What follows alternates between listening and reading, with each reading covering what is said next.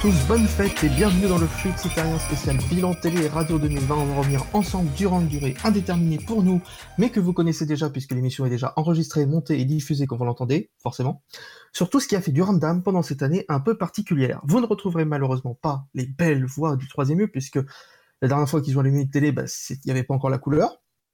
Pour ce faire, j'ai donc réuni autour de moi des pointures. Ils font respectivement du 48, du 45 et du 47. Le premier, vous pouvez le voir dans Inside Sport sur YouTube, mais surtout le lire sur Styx Radio. Dans par exemple son article, nous avons les résultats du concours de la meilleure galette de Seine-et-Marne, ou encore nous étions à la, à la pose de la première pierre du futur Lidl de Coutry. Oui, j'ai beaucoup de dossiers sur lui, mais il en a beaucoup plus sur moi, alors je vais fermer ma gueule. C'est Aurélien. Salut Aurélien.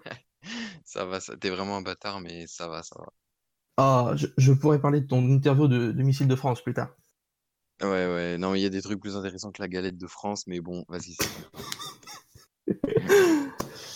Euh, notre deuxième chroniqueur, aujourd'hui, il faut que je retrouve la ligne où c'est écrit. Lui, vous pouvez le lire sur son blog et paf Je l'ai bien dit, j'espère. Euh, et retrouver grâce à compte, son compte Twitter l'audience de la septième rediffusion d'un Indien dans la ville en juillet 2014.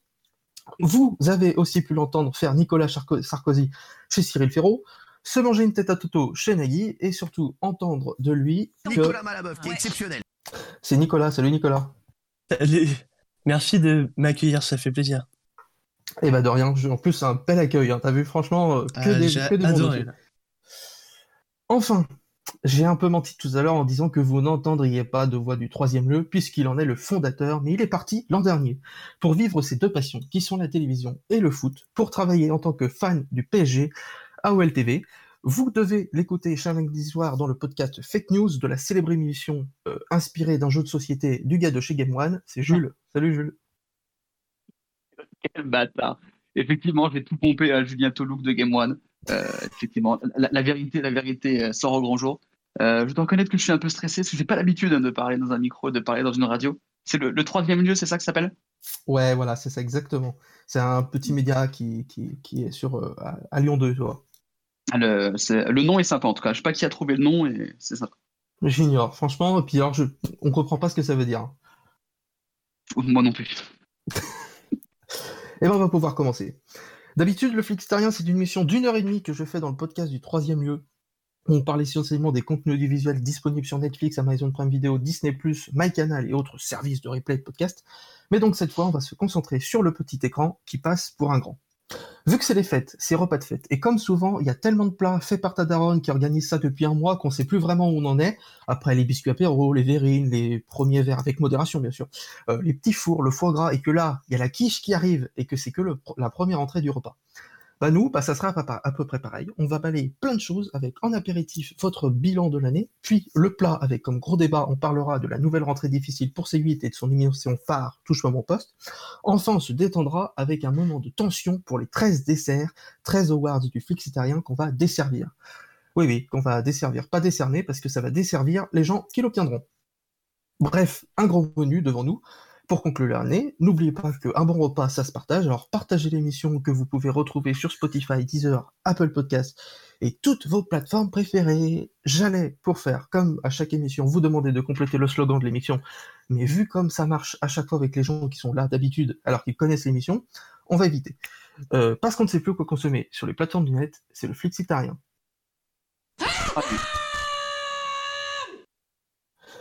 Voilà, j'espère que ça vient décalquer les oreilles de chacun.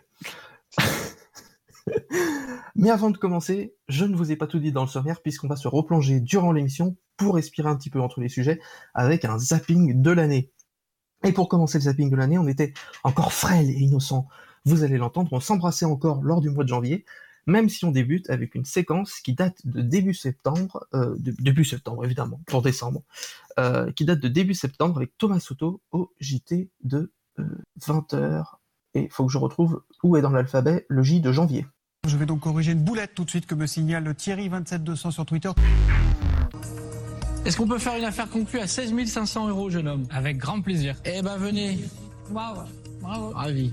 Bien, ça ira au palais. Merci. Mais les enfants, chapeau.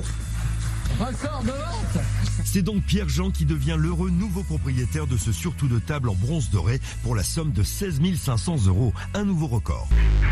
Euh, c'est une première depuis qu'on a mis ce dispositif en place. La voiture BFM Paris a assisté donc à un accident juste devant elle. Regardez la voiture euh, donc qui vient se mettre à, à contresens impressionnant, Nicolas.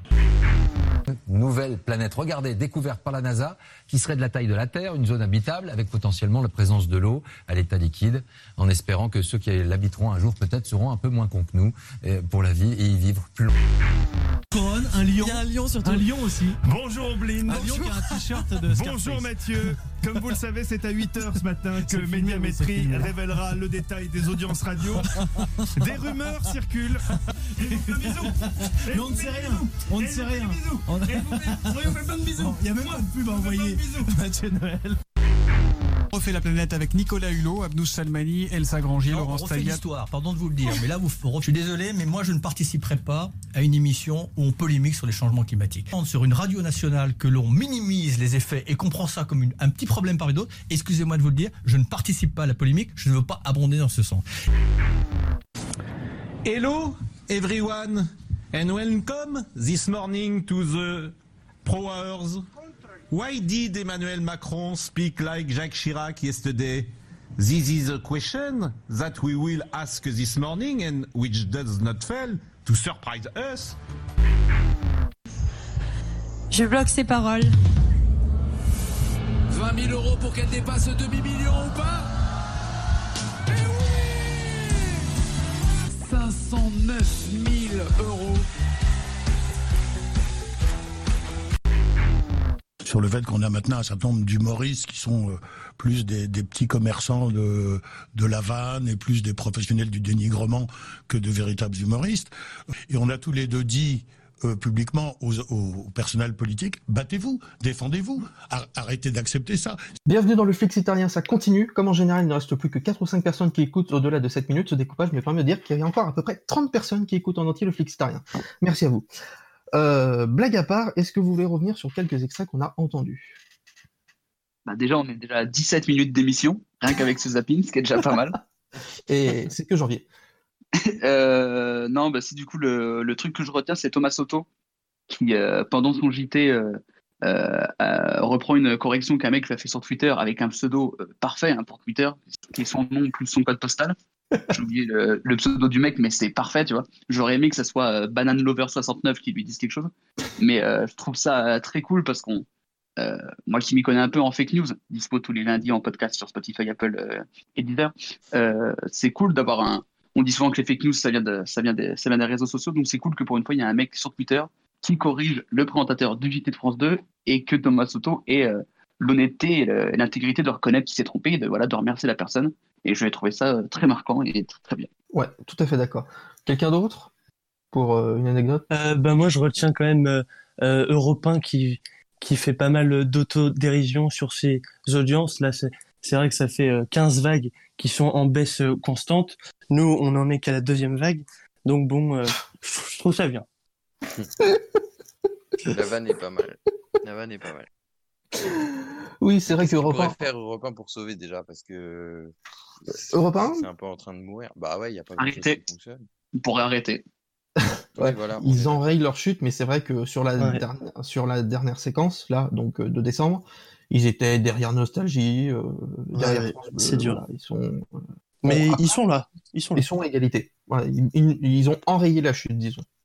Quand même. ils en ont fait de la pub. hein. On en a vu des, des, des pubs dans la rue, euh, repas, machin, tout ça, mais ça prend pas du tout quoi. Est-ce que ça sert vraiment à quelque chose, la pub? Je sais pas. Alors absolument, absolument pas, mais après s'ils mettent de l'argent là-dedans, on se dit Bientôt, le, troisième lieu va faire plus d'audience que Europe 1, hein, je vous le dis. On l'a fait, euh, on était devant pendant deux mois. Ah, le savoir quand même. Euh, avec Pendant le euh, confinement. 27 auditeurs sur la première vague contre 22 pour Europe 1. Ah, il faut le dire, il faut le dire, attention. Bon, allez, on va pouvoir débuter l'apéritif, dans lequel on va balayer l'année 2020 du côté média avec le concept assez simple qui ne m'a pas nécessité beaucoup de travail, puisque euh, c'est avec les questions qu'utilisent chaque année nos confrères de Pure Merdia, même si on est davantage leurs frères con que leurs confrères, pour faire le bilan. Alors, on va pas prendre les réponses de tout le monde pour chaque question, mais on va faire le maximum.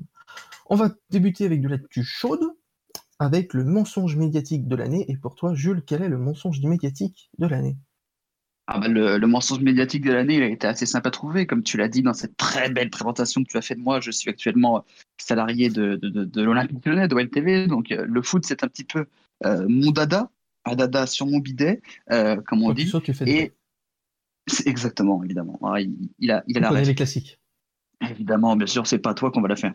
Euh, non, le, mensonge, de l'année, c'est euh, Mediapro, hein, le, nouveau groupe qui a acheté les droits de la Ligue 1 il y a deux ans maintenant lors du dernier appel d'offres pour plus d'un milliard d'euros, donc euh, Ligue 1, Ligue 2, et qui, au mois de mars, quand le championnat s'est arrêté, a dit Ah, vous inquiétez pas, on va pas faire comme Canal, nous on peut payer pour reprendre, rediffuser le championnat si jamais, et vous inquiétez pas, nous on va payer.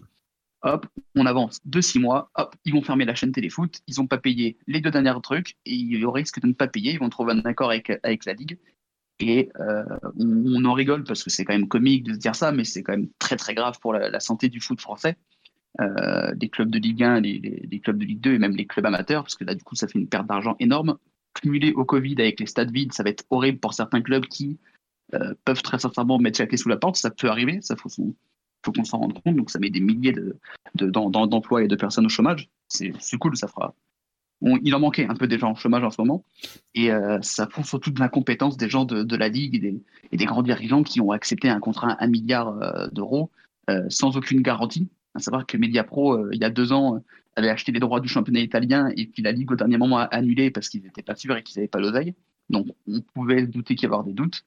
Et euh, tout, le monde, tout le monde savait que ça allait aller droit dans le mur, mais les gens de la Ligue étaient tellement contents d'avoir vendu ça à 1 milliard et d'être donc le troisième championnat le plus cher d'Europe et d'avoir pris leur petit bonus avant de partir, euh, à tel point que Didier Quillot, l'ancien président de la Ligue, a dit qu'il était prêt à, à redonner la prime qu'il a touché, son bonus, euh, pour, pour le foot amateur. Et ça, on peut reconnaître, euh, on peut reconnaître qu'il se rattrape de ses erreurs, mais il a fait énormément de mal au foot français. Enfin, pas que lui, mais euh, Mediapro euh, va mettre beaucoup de mal pour le foot français et tous les journalistes et techniciens qu'on signale là-bas. Ouais, c'est une catastrophe. Euh, Aurélien, toi qui travailles chez Inspired Sports, euh, est-ce que tu as des précisions aussi à nous apporter? Non, non, non, mais pff, c'est c'est- encore une fois, tout n'est que business et à chaque fois, on, on, on- ça- on va vers un, un contrat qui est énorme, mais derrière, on n'arrive pas à assumer. Et comme il l'a dit, c'est c'est extrêmement terrible pour les petits clubs qui risquent de pas s'en sortir. Non, je pense qu'il a fait une analyse qui est très complète et euh, je- si je me trompe pas, c'est un, ça vient de Chine, c'est ça? Oui. Euh, Ouais, mais ouais, encore une fois, c'est toujours la. Chine qui essaie de, ouais, non, mais la Chine qui essaie toujours de grappiller tous les domaines, mais qui derrière euh, assume pas parce que c'est pas très solide, donc c'est, non, c'est c'est- c'est assez terrible. Euh, Nicolas, quelque chose à ajouter? Oui, non, bah, je voulais rajouter que la direction de Canal+ avait prévenu depuis le début, euh, avec notamment euh, Maxime Saada qui était persuadé et il avait raison que ça allait se planter et que leur modèle euh, économique ne marchait pas. Donc moi, euh, à l'époque, bah, j'avais cru Maxime Saada et j'avais bien fait parce que ça se casse la gueule. Oui. Euh, moi, j'ai eu juste confiance euh, au début, euh, quand ils ont quand même dit qu'ils ont commencé à essayer de faire des, des- des partenariats assez étranges, ils ont essayé des choses. Je me suis dit, ah, peut-être que, mais en fait, non, pas du tout. Ouais, Voilà, puis ils avaient repris la marque historique Téléfoot, donc ça aurait pu être, être bien, mais ça l'a pas fait. Aussi. Mais Ça, c'était juste un écran de fumée parce que quelques jours avant Bah le oui. début du championnat, la chaîne était quasiment pas faite. Il y a plein d'opérateurs qui ont encore pas qui ont encore pas Mediapro et Téléfoot. Euh, ils proposent un partenariat avec Netflix, donc on peut se dire c'est cool, mais en fait c'est juste pour essayer d'en vendre plus et pour pouvoir toucher un public plus jeune. Mais tu te rends compte qu'en fait c'est un un feu de paille, c'est un écran de fumée. Il, il y a des belles vitrines, mais quand tu rentres dans la boutique, il y a rien. Enfin, c'est juste un scandale. Et du coup, euh, C'est le principe euh, de Noël. morali- c'est sa moralité de l'histoire en fait. euh, Le, le foot à la télé, c'est Canal et puis c'est rien d'autre. Beansport a réussi à s'imposer ces dernières années, mais s'il n'y a pas Canal, ça existe, ça existe pas. Et surtout le foot français, sans Canal, le foot français, ça, ça n'existe pas. Et du coup, euh, on a encore la preuve aujourd'hui. Voilà, Canal. Écoutez l'émission jusqu'ici et arrêtez-vous, car après, ça va changer. Euh, Oh oui. On va enchaîner avec l'autre question super positive du questionnaire. Le FOP télé euh, et radio de l'année. Euh, pour toi, Aurélien, euh, on va parler de quelque chose de récent, puisque tu m'as parlé de The Cover. De The Cover? Oui, tu Ah merde. Non, District Oui, Z en vrai. District Z, oui, oui, ah oui, District Z. Euh, oui, le, le- la, la parodie de koh raté. Non, c'est terrible. Euh, je, enfin, déjà Denis Brognard, le pauvre, il, il a fait une année exceptionnelle qui a enfin, vraiment audience de Colanta au top. Le mec, il est adoré par tout le monde sur les réseaux sociaux. Et du coup, je pense que cette popularité qu'il a, notamment chez les jeunes, ça l'a poursuivi sur District Z. Les gens lui ont fait confiance. Et au final, quand tu regardes le truc, tu, tu vois juste un espèce de vendredi tout est permis un peu nul, avec des, des, des, des, je sais pas, une sorte de salle un peu bizarre. Aucun intérêt, quoi. Aucun intérêt. Un Fort Boyard, vraiment, qu'ils ont essayé de moderniser, mais ça marche pas parce que tous les codes n'étaient pas. Enfin, tous les codes de Fort Boyard étaient là. Et du coup, ils ont rien apporté de plus, je trouve. Des cris insupportables, on pouvait plus. Euh, déjà, euh, rapport au Energy Music World où ils ont rajouté les, les cris du public en trop, euh, on n'en pouvait plus. Bah alors là, avec District Z, que des cris partout, tout le temps, toujours des, des gens qui surréagissent à, à n'importe quoi. Donc Ah, voilà, encore une émission. Mais, déjà, TF1, ils, nous proposent que des concepts euh, nuls en ce moment. Enfin, je sais pas, j'ai l'impression qu'ils tournent vraiment en rond. euh. Bon, après, c'est un avis personnel quand je dis ça, mais par exemple, quand je vois la chanson secrète ou des concepts comme ça, je me dis, euh, où est le TF1 d'il y a quelques années, qui est pas, qui est pas, qui, qui- qui- c'est plus une, grosse chaîne où on se dit, on va avoir un vrai gros- un vrai beau programme, pardon, avec beaucoup de budget, etc. Là, on a l'impression qu'ils ont lâché un truc un peu comme ça pour essayer de combler toutes les émissions qu'ils n'ont pas pu faire euh, cette année. Je sais pas. Je, je trouve ça euh, assez mauvais et je pense que ça va beaucoup perdre euh, les prochaines semaines euh, au niveau de, de l'audience. S'ils perdent encore, ils disparaissent. Hein, euh, là, euh, par rapport à la semaine dernière, hein, quand même. Euh, le, Ouais, ouais, non, mais le- de toute façon, il y a toujours, il y a toujours l'effet de curiosité à la première, de toute façon. Mais donc, mais là, euh, je pense qu'effectivement, ça va, ça va pas marcher parce que, Je te trouve dur quand même parce que la chanson secrète, c'est pas mal. alors, moi, je suis pas d'accord. Je suis pas d'accord. T'en regardes une, t'en regardes pas deux, quoi. T'as des gens, et encore une fois, pour moi, c'est le problème de surréagir tout le temps, quoi.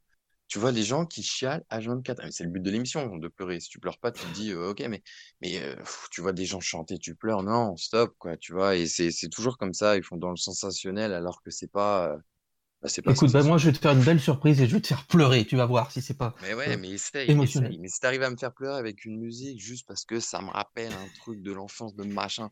Moi, je dis la chanson secrète, j'en ai regardé une, j'en ai pas regardé deux, quoi. Au bout d'un moment, tu te dis, ouais, ok, j'ai compris le concept. Mais en fait, c'est un truc limite à faire en privé. Tu, tu fais, tu, tu, tu ramènes ton pote, tu lui dis, tiens, je te, je te fais une surprise, il y a ton daron qui va venir chanter un truc, mais tu fais pas ça à la télévision, quoi. T'aimes pas trop la lettre non plus, du coup, de Sophie d'avant sur France 2. Sophie d'avant? Non, la lettre. La lettre? Non, oui, moi je reste sur Sophie d'avant parce que je l'aime bien. Mais euh, non, la lettre, j'ai pas, pas regardé. Non, en vrai, Ok. elle, Sophie d'avant, elle est, elle est bon délire quand même, elle est sympa. Enfin, elle est, elle est... je trouve elle apporte un petit truc euh, un petit peu euh, petite fraîche euh, et bonne humeur, quoi, tu vois. Bon, après, pas ouais, ça. je vois. Euh, pour en revenir à District Z, il y a quand même beaucoup d'argent sur la table. Euh, et j'ai trouvé que celle de, du vendredi dernier, donc euh, le 17, était un peu meilleure que. Il y a toujours le jeu absolument débile de, de- du chaperon rouge qui est incompréhensible, euh, puis d'autres trucs comme ça. Mais j'ai trouvé que ils avaient un peu plus axé sur la peur et tout par rapport au vrai concept qu'Arthur avait présenté à la base. C'était un peu mieux. Mais c'est toujours pas exceptionnel, toujours quoi. pas, Ça- et C'est un peu long. ça sera pas, ça sera pas exceptionnel. T'es- Ça joue à faire, euh, Nicolas? Euh, oui, non, mais enfin, moi, j'ai quand même trouvé que c'était l'une des plus grosses arnaques télévisuelles de ces dernières années. Franchement, alors j'aurais peut-être aimé euh, si Arthur n'avait pas survendu le programme, mais moi, j'attendais, j'attendais cette émission depuis presque trois ans. Arthur, il, l'annonce depuis très très longtemps. Il y avait eu des bandes annonces avec Jean Reno. Enfin, ça donnait très envie. Et au final, on s'est retrouvé avec des gars qui coupaient des fruits et des légumes. Donc, franchement, moi, j'ai zappé au bout de la première et je ne regarderai pas les prochaines. Je crois qu'ils lui ont pas laissé faire exactement ce qu'il voulait. Bah ouais, non, mais, mais le, pro- ouais, et le problème, c'est que, euh, il je crois qu'ils voulaient pas que les zombies fassent trop peur. Alors, ils ont changé un peu le concept de l'émission en cours de route, mais alors, soit il fallait faire dans le sensationnalisme à 100%, ou soit on le faisait pas du tout, mais là, il y avait un mélange des deux qui fonctionnait pas du tout. Après, euh, moi je trouve que l'intro qu'ils font en fait en disant euh, le professeur Z, donc la zone est contaminée, et ils ont appelé, ils ont donné un message sur toute la planète pour que des gens viennent voler leur argent. Je trouve que le concept est beaucoup plus fort si du coup on prend euh, des, des gens, donc peut-être des célébrités avec des anonymes, que- qui arrivent tout seuls en fait dans cette zone-là pour aller voler l'argent et qui sont guidés autrement que par par Denis Brognard et fait de façon autrement. Le concept peut être vachement pas mal. Comme Ouais, ça, ouais. il peut être vachement bien. Puis il faut rappeler qu'ils ont quand même perdu euh, au lancement en cours de route euh, de 21h à 23h30. Ils ont perdu quand même 2 millions de téléspectateurs.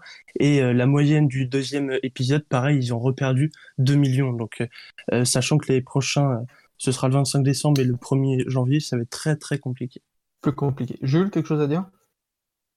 Non, tout a été plutôt dit. Moi, c'est vrai que quand, quand tu vois ce qu'Arthur propose, quand il montre qu'on a mis énormément d'argent, tout ça, vois, le, le principe d'une zone avec des zombies, un professeur, je me dis putain, ça va être un putain d'escape game, un vrai truc. hein. En plus, Arthur, on peut dire ce qu'on veut, mais c'est vraiment un beau producteur. Quand il met les moyens, il peut faire une vraie DA, un vrai truc très très beau. Et euh, moi, j'avoue que j'ai très peu regardé. J'ai vu 15 minutes du dernier numéro. J'ai vu zéro zombie, j'ai rien vu. J'ai l'impression que je voyais juste un Fort Boyard. Et en fait, le problème, c'est que Arthur nous a vendu comme un truc, une expérience de zombie, un truc immersif, un truc très très beau. Sauf qu'on est vendredi soir sur TF1. Donc, faut faire en sorte que ça plaise un peu aux enfants, à la famille. Donc, faut pas que ça passe peur. Donc, du coup, euh, ça, t'es obligé d'édulcorer un peu le programme. Et euh, ouais, il nous l'a survendu parce que euh, le- l'abondance de moyens. Après, j'ai pas vu toute émission, donc euh, de ce que j'ai vu, que- je me suis. Ouais, vas-y, vas-y. Vas-y. Euh, bah, en fait, je veux dire, imagine un truc en deuxième partie de soirée, voire même en troisième partie de soirée, un truc qui est vraiment En cas à de deux heures fond sur la peur. Mais ouais, mais un truc à fond sur la peur, je sais pas, censuré au moins de 12 ans, un truc qui va vraiment dans le trash. Bon, Ah, mais voilà, c'est ça qu'il fallait, quoi. faire parler. Mais ouais, c'est ça. Ouais, mais c'est trop cher. énormément de jeunes. Oui, trop cher peut-être, mais moi, c'est pas mon problème. Moi, je veux un problème de qualité. Et tu vois, tu vois ce que je veux dire? Et euh, comme vous avez dit, euh, Arthur, il fait des, des super programmes, très bon producteur. Et il aurait pu, je pense, faire quelque chose de beaucoup mieux avec un concept beaucoup plus axé sur la peur, avec de l'hémoglobine, des trucs bien, bien trash. Et je pense que ça aurait bien fait parler, ça aurait bien marché. Mais parce Bon, que du on coup, a- je disais, euh, je veux juste, euh, si je peux juste dire un truc en tant que Cédric. ou- conclue. Euh, ok, bah, très bien. Euh, tu parlais du coup de, de faire un truc en deuxième partie de soirée qui serait beau, bien produit. Arthur, il y a quelques années, il avait fait l'émission Rock'n'Roll Circus. Je sais pas si vous vous Mhm. souvenez d'un truc dans un cirque, qui pour le coup, au niveau de la DA et de la production, c'était très beau. C'était vraiment des images de cinéma, Mhm. machin. C'était en deuxième partie de soirée. Je sais pas pourquoi ça a été arrêté. Peut-être que ça coûtait trop cher pour peu d'audience. Mais l'émission nous l'a vendu. Il nous a dit c'est un truc de cirque très beau, très bien produit. C'était en deuxième partie de soirée. C'était c'était parfait. Et je pensais que District Z, ça allait être quelque chose comme ça. Et comme m'a dit Aurélien, je pense que si tu le mets en deuxième partie de soirée et euh, tu de le sortir peut-être octobre-novembre à la période d'Halloween, euh, tu mets un truc euh, qui fait un peu plus peur et je pense que tu, et je pense que tu cartonnes. Là, tu le sors au mois de Noël, enfin à la période de Noël, tu mets vendredi soir, donc il y a des gamins dedans, donc tu peux pas faire du trash, donc du coup, et puis en plus, ça va, c'est toujours les mêmes invités qu'il a depuis 15 ans, faut arrêter aussi. Ouais, c'est une occasion manquée, je pense. Totalement. Voilà. Euh, Nicolas voulait euh, dire pour son flop de l'année, toi, c'était, on fait rapidement, parce qu'on a pris beaucoup de temps sur les autres sujets. Oui, bah, le flop, bah, pour moi, c'est Boyarland. Alors, une émission qui ressemble. Alors, pourtant, alors, je parle en, termes de, de euh, quantitatif parce que moi, j'ai pas détesté l'émission. Bon, il y a des choses qui vont pas, mais là, le retour de la saison 2, euh, ça fait un flop total. Donc, les prochaines seront diffusées l'après-midi pour les fêtes de Noël. Donc, ça ne fonctionne pas de la part du public. Voilà. Euh, et ton flop, on en reparlera, Jules, dans le débat, c'est C8 qui, euh, cette année, va être à 2,6% de part de marché. Voilà, je vais, je vais garder ça pour le débat de tout à l'heure. Voilà, alors que l'objectif de C8 en 2017 était de faire 8%. De battre M6. Et, et battre M6. Oui, mais M6 euh, sont, ils remontent forcément dans les périodes de, de septembre-décembre parce qu'ils sont, ils ont des programmes forts. On va Oui, passer il avec les trois ans, ils voulaient battre M6. Oui, oui, oui, bah, oui, oui, c'était l'objectif. Mais bon, on voit comment ça réussit. Euh, février, on va passer au sabbing de février. En février, un virus arrête déjà un tournage. On ne parle que de la tub d'un politique et Parano se livre dans Star à nu, Camoulox. J'ai découvert qu'il y a un an que j'avais un cancer de la prostate. Et quand un médecin te dit Oh, t'as un cancer. Donc un an après, je suis toujours vivant parce que maintenant ça se soigne, ça se guérit. Euh, voilà, c'est tout. Il suffit de faire de la prévention et, d'aller voir un toubib pour faire un examen qui n'est pas agréable du tout. Si vous n'êtes pas satisfait de cette époque dans laquelle nous vivons, soyez le changement que vous voulez voir dans le monde. Et sachez que la perfection n'est qu'un idéal, là où l'imperfection, elle, est une réalité. Chère année 2020, je sais qu'on vient tout juste de se rencontrer, mais si je n'avais qu'une seule chose à te dire, ce serait simple et précis. Merci. Le total de ce que va coûter la réforme, c'est plusieurs dizaines de milliards. Effectivement, plusieurs dizaines de milliards. Simplement, euh, vous regardez euh, cette image, puisqu'on le disait tout à l'heure, euh, Agnès Buzyn qui avait quitté son ministère et qui est donc dans cette voiture en train d'arriver dans la cour de l'hôtel de Matignon. Et tout à l'heure, elle va- monter les escaliers, ce qui sera une deuxième information. En et on va la voir ouvrir la effet, porte, ce qui mais sera je ne vous nouvelle. demanderai pas, Jean-Luc Mélenchon, de commenter la montée des marches de Matignon par Agnès Buzyn, simplement de comprendre. Top Chef, c'est la saison 11 qui va démarrer et l'actualité immédiate, où en est la gastro? La finale a dû être annulée. Racontez-nous ça. Bon, oui, je c'est une péripétie, mais c'est vrai que l'un des candidats a eu une petite gastro juste avant, mais et le médecin euh, bah, dit voilà, il peut pas cuisiner parce que derrière, euh, on peut contaminer euh, les, les dégustants. Moi, j'ai toujours voulu devenir journaliste politique. Quand j'étais petit, je regardais Alain Duhamel avec Chirac, Giscard, Mitterrand, ça me faisait rêver. Alors aujourd'hui, je regarde toujours Alain Duhamel, mais je regarde aussi des interviews politiques avec Joachim Sonforger. Et là, c'est plus le rêve, c'est le cauchemar. C'est pas que le niveau baisse, c'est qu'il y a plus de niveau du tout. Moi, on m'avait- pas prévenu que journaliste politique, c'était commenter un petit peu euh, les Marseillais à l'Assemblée nationale. Vous savez, c'était les réalités bas de gamme qui sont faites de clash. Et hier, il manquait juste le soleil, la piscine c'est très bien. Enfin, quand on est euh, représentant de la France pour l'Eurovision, qui est un concours euh, entre nations, portons fier et haut la langue française. En 2020, c'est pas un petit peu ringard de Non, dire je crois pas. je crois chanter pas du français à tout. l'Eurovision Le défendre le français, c'est pas ringard. La présidente d'honneur, Madame Sandrine Kiberlin.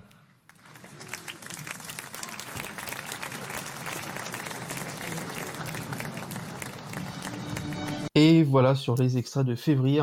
On poursuit avec le bilan avec Jules et son coup média qui date de février, donc on va en parler maintenant. Vas-y Jules, quel est ton coup média l'année Quand, je te l'ai ressorti, tu avais toi-même oublié que ce truc existait. Euh, J'avoue moi-même avoir oublié.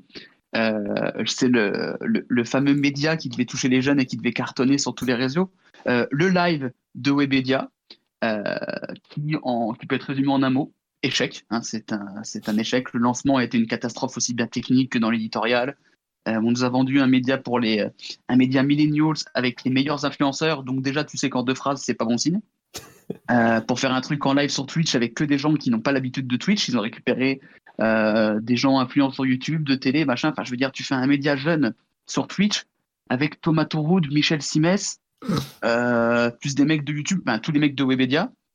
Et euh, ça a été une et oui, ça a été une catastrophe. hein. Je veux dire, euh, il y a plein d'émissions qui ont été annoncées qui n'ont jamais été faites. Moi, je retiens dans la bande-annonce qu'un des concepts qui était présenté, c'était une émission de Norman qui s'appelait Ping Pong, où c'était une émission où il faisait une interview avec un mec en jouant au ping-pong. Donc, à un moment donné, euh, je, je- je veux dire, euh, nous, au troisième lieu, avec euh, 5 euros de moyens, on avait des concepts qui soient quand même bien plus marrants. Et euh, c'était bien mieux. Enfin, c'était une catastrophe. Ça s'est terminé au mois de mai dans l'anonymat le plus total. C'était euh, un échec de A à Z et, le, et ça a été un peu le, le point de départ de la, de- du départ de, de Squeezie de, de, de Webedia, parce que dans un, dans un live à lui, il a totalement démonté le projet. Il avait raison. Et euh, quelques mois après, il a quitté Webedia pour repartir en Indé. Ah oui, un sacré échec. Euh, Quelqu'un d'autre veut réagir? Oui, non, et, si- et si je me rappelle bien, le lancement avait été reporté parce qu'il y avait eu un bug technique. Donc euh, déjà, ça partait mal. Et je me rappelle que euh, Agato Pro, elle, elle avait quitté C8 euh, pour rejoindre... Elle a quitté huit fois ce- C8, hein. Ouais, pour rejoindre ce média et elle est re-revenue une huitième fois, du coup, parce que ça n'a pas marché. Déjà animé sur Twitch, déjà c'est un métier parce que tu as énormément de, d'humoristes ou de gens qui font des vidéos sur YouTube qui sont très bons. Hein. Webedia, il y a des très bons YouTubeurs là-bas. Mais animé sur Twitch, c'est pas la même chose. C'est un autre public, c'est autre chose. Et attends, c'était qui qui avait dit ça? Il y avait un streamer qui disait ça. euh, que c'est pas parce que tu fais des bonnes vidéos sur YouTube que tu, que tu sauras animer un live Twitch. Et là, on savait pas trop qu'est-ce qu'il voulait, euh, qu'est-ce qu'il voulait faire. Comme tu l'as dit, Thomas Touroud, Michel Simès, je vois pas qu'est-ce que ça fait euh, sur Twitch aux côtés de gens qui n'ont absolument rien à voir. Il n'y avait pas de, de réel projet, on savait pas vraiment où est-ce que ça voulait aller. Et euh, voilà, Webedia, il, voilà, il devrait euh, comment dire, se concentrer un petit peu plus sur ce qu'ils font, parce que euh, au-delà de, du live, ils font quand même des, des bons projets. Oui. On savait où ça devait aller. On savait le que mur, c'était oui. juste pour. Dans le mur, c'était ma blague. Et aussi euh, pour plaire aux annonceurs. C'était juste ça. C'était juste prendre de l'oseille. Déjà, la, la, la catchphrase, c'était un média millennials avec des influenceurs. Mec, à quel moment? Et surtout, euh, bon, je pense que les personnes qui ont été à la charge de ce projet sont principalement des mecs en com. des communicants, des commerciaux. Il n'y en a pas un euh, qui s'est dit, tiens, le public, puisqu'il voulait être sur, diffusé sur YouTube, sur Twitch, sur Facebook, sur Instagram, sur tout, sur leur appli, il n'y en a pas un qui s'est dit que chaque réseau a son public, ses usages, ses habitudes? Marcher sur YouTube et sur Twitch, c'est totalement différent. C'est pas du tout le même public, c'est pas les mêmes habitudes. Donc c'était forcément voué à l'échec. Et euh, ce qui est dommage parce qu'ils ont, ils ont, une- ils ont déjà une web télé euh, en live qui s'appelle le Stream, euh, Webedia, qui est faite avec des mecs qui viennent du streaming et de Twitch et qui là pour le coup cartonne. Et c'est là que tu vois la différence entre des mecs qui font un truc par passion, qu'ils connaissent, et des mecs qui vont juste pour le Je crois que c'est le même ça. mec qui a fait Media Pro. hein. Ouais, c'est ça, c'est la- une putain d'année pour lui. Non, mais c'est Il ça, a c'est encore une produit fois que pour la thune. Que pour la thune. Ils essayent Bah, totalement. d'apporter un petit peu des, des annonceurs, parce que c'est un peu le, le- le but de Webedia aussi, c'est de mettre euh, euh, les youtubeurs en relation avec des marques, etc.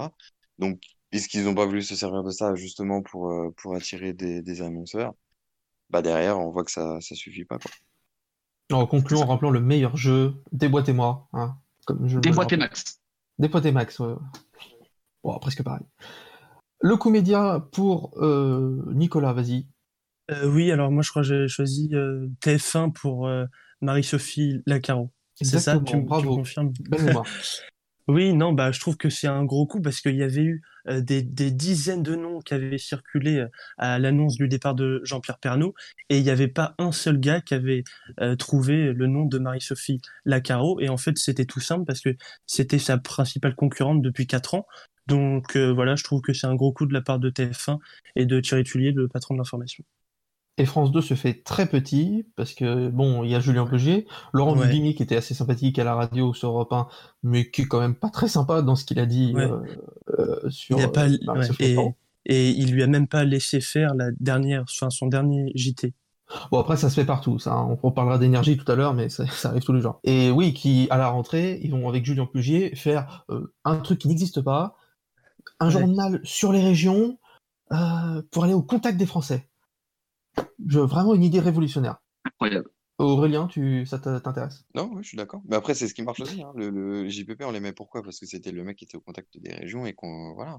Et JPP, il était là pour remplacer un journal euh, d'époque qui, qui était très parisien. Là, lui, il est allé au contact des régions. C'est ce que les gens veulent. Et France 2, ils veulent récupérer ça. En tout cas, sur euh, Marie-Sophie euh, Lacaro, c'est une, c'est une- elle est très bonne. Hein. Donc, euh, je pense que va réussir On voulait pas ton avis là-dessus.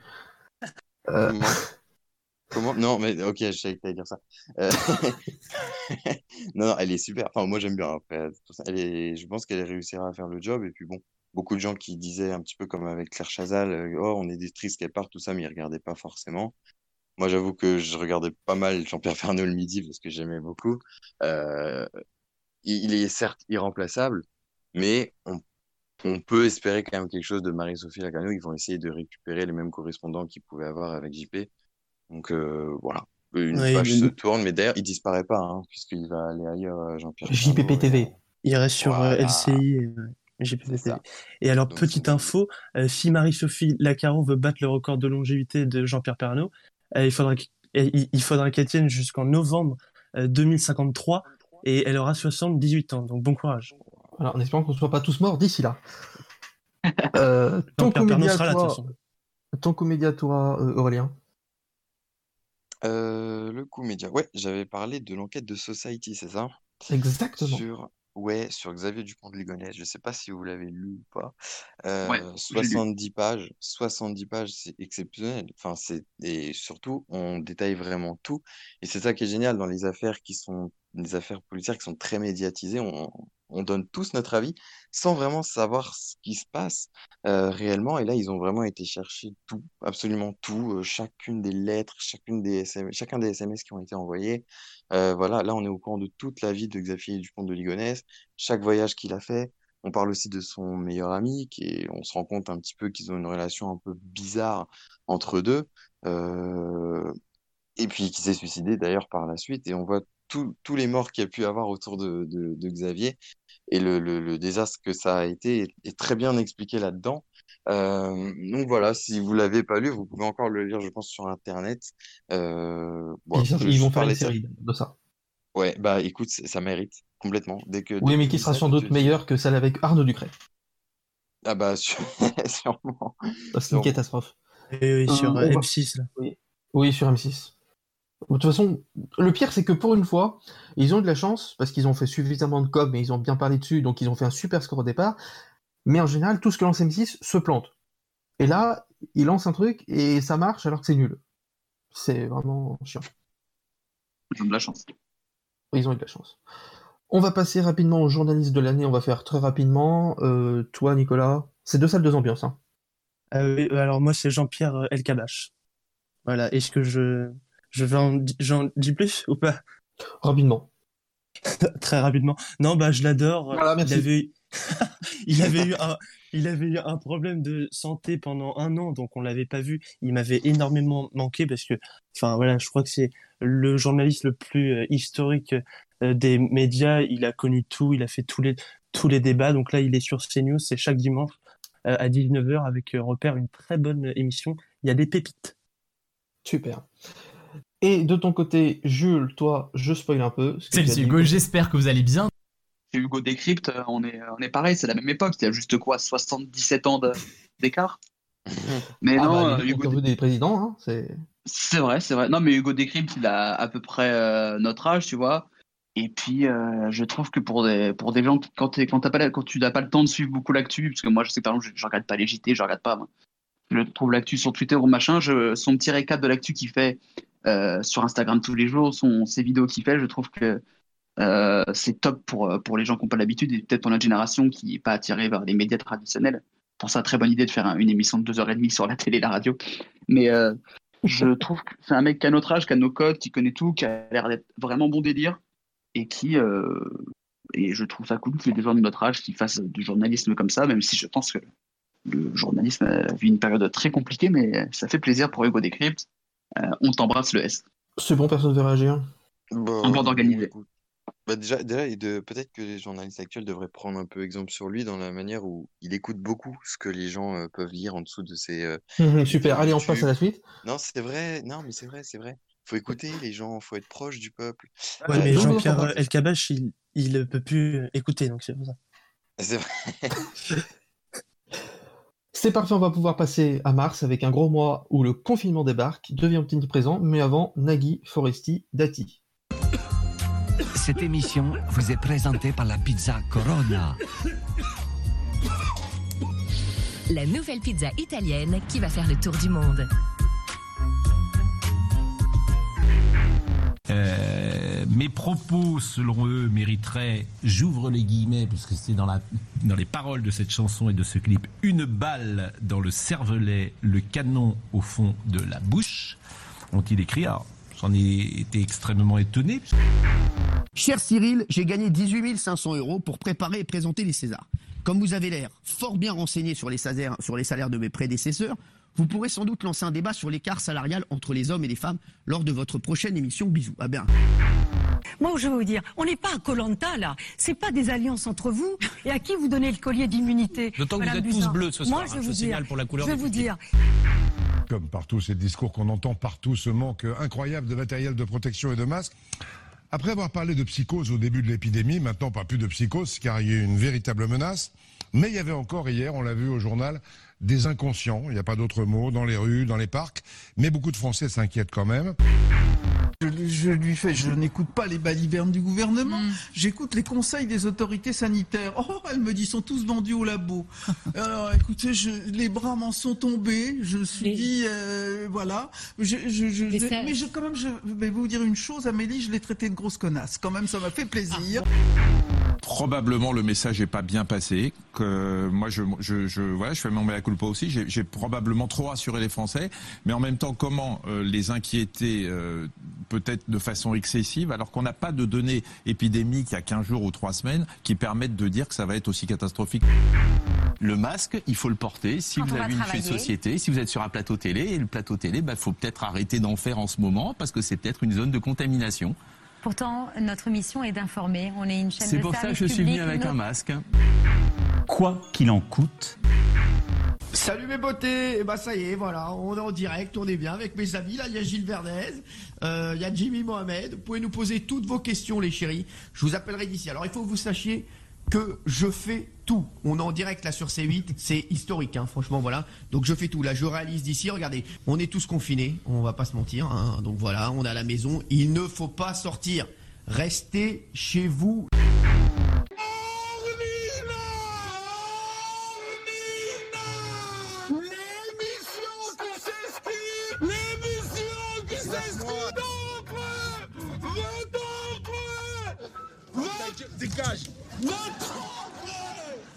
T'as pas des gens à faire chier avec qui t'es marié J'ai reçu plein de messages d'encouragement me disant que vous aviez adoré l'expérience. Eh bien, ma cuisine est ouverte. On se rejoint ce soir, 18h45 et tous les soirs de la semaine pour cuisiner tous ensemble. Et n'oubliez pas, c'est pas parce qu'on est confiné qu'on peut pas s'amuser. Bon, au terme de ce quiz. Alors, on va vérifier ensemble si tu as trouvé les bonnes réponses. Effectivement, tu vois, ça va vite. Mais c'est en tout cas ce que tu vas réussir à faire dans peu de temps. Alors, je t'ai remis les 20 calculs. Allez, c'est parti. 3 x 4, 12. 6 x 5, 30. 2 x 9, 18. Quotidien, bonsoir et bienvenue. Il s'agit de la dernière émission en format normal. À partir de demain, on adapte les horaires d'ouverture. À partir de demain, le magasin ouvre ses portes à 20h15. Donc on sera euh, plus sur une ambiance 20h30, 21h. On aura donc mangé. on sera en pyjama ou nu pour certains ou certaines. Et la deuxième chose que je vais faire, c'est que je vais me saouler la gueule. Voilà. Ça, je vous le dis sincèrement, je vais me saouler la gueule. Là, Avec y a pas de modération, problème. mais vous allez faire. Aucune modération, aucune modération. Je vous assure, ce sera sans aucune modération. Parce que je suis pas quelqu'un qui boit, mais là, pour une fois dans ma vie, je vais vraiment me saouler la gueule. Parce que- Monsieur Pierre, on a, on a des lits pour vous. Non, non, non, non. Gardez-les pour les jeunes. Voilà ce que je réponds. C'est normal. C'est pas les vieux qui vont nous emmerder depuis le temps qu'ils sont là. Et la soirée. Alors, écoutez, je vous embrasse. Attendez. Amusez-vous bien. Monsieur Bénichou. Pensez à moi. Non, il m'entend pas. Et ne dites pas, ça y est, ça doit être lui, chaque fois qu'on annonce qu'il y a un vieux qui meurt. Parce qu'on est plusieurs vieux, ne serait-ce que dans mon quartier. Alors restons sur ce qu'on fait habituellement. Qu'est-ce que vous allez faire aujourd'hui Tu montes pas ta tartine dans ta chambre. Simon, tu déjeunes dans la cuisine. Hein Allô Oui, c'était c'était en direct, c'est pour ça. Le Oui, gosse. Et voilà, pour revenir sur Mars, euh, on va l'entendre, euh, la dernière intervention de Les Grosses Têtes euh, de Pierre Bénichou, euh, et c'est ton émission de l'année, Jules. Pardon, excusez-moi, je buvais. Euh, non, juste avant de parler de Pierre Bénichou, je voulais dire, euh, c'est ah, quand même beau de voir ces moments au mois de mars où on se disait, bah, ça va, c'est qu'une grippette, et heureusement, c'était qu'une grippette. Yes, cool, allez. Euh, non, bah, les, les grosses têtes, c'est. Je sais même pas quoi rajouter, c'est un carton. Laurent Ruquier a repris ça en 2014 et ça marche encore mieux que jamais. Il a réussi à dépoussiérer l'émission qui était devenue le, euh, c'était devenu un peu caricatural les grosses têtes euh, avec Philippe Bouvard et vraiment c'était euh, moins de- la moyenne d'âge c'était que 83 ans. C'était l'émission qui était écoutée par les chauffeurs de taxi. Laurent Ruquier qui est plus jeune, tu vois, qui a en 50, une cinquantaine et quelques années. Plus jeune. Ouais, voilà. Qui donc euh, a apporté un vent frais. Il a gardé euh, certains tauliers de Philippe Bouvard. Il a apporté toute sa bande avec lui. L'émission marche plus que jamais. Ils font une demi-heure de plus.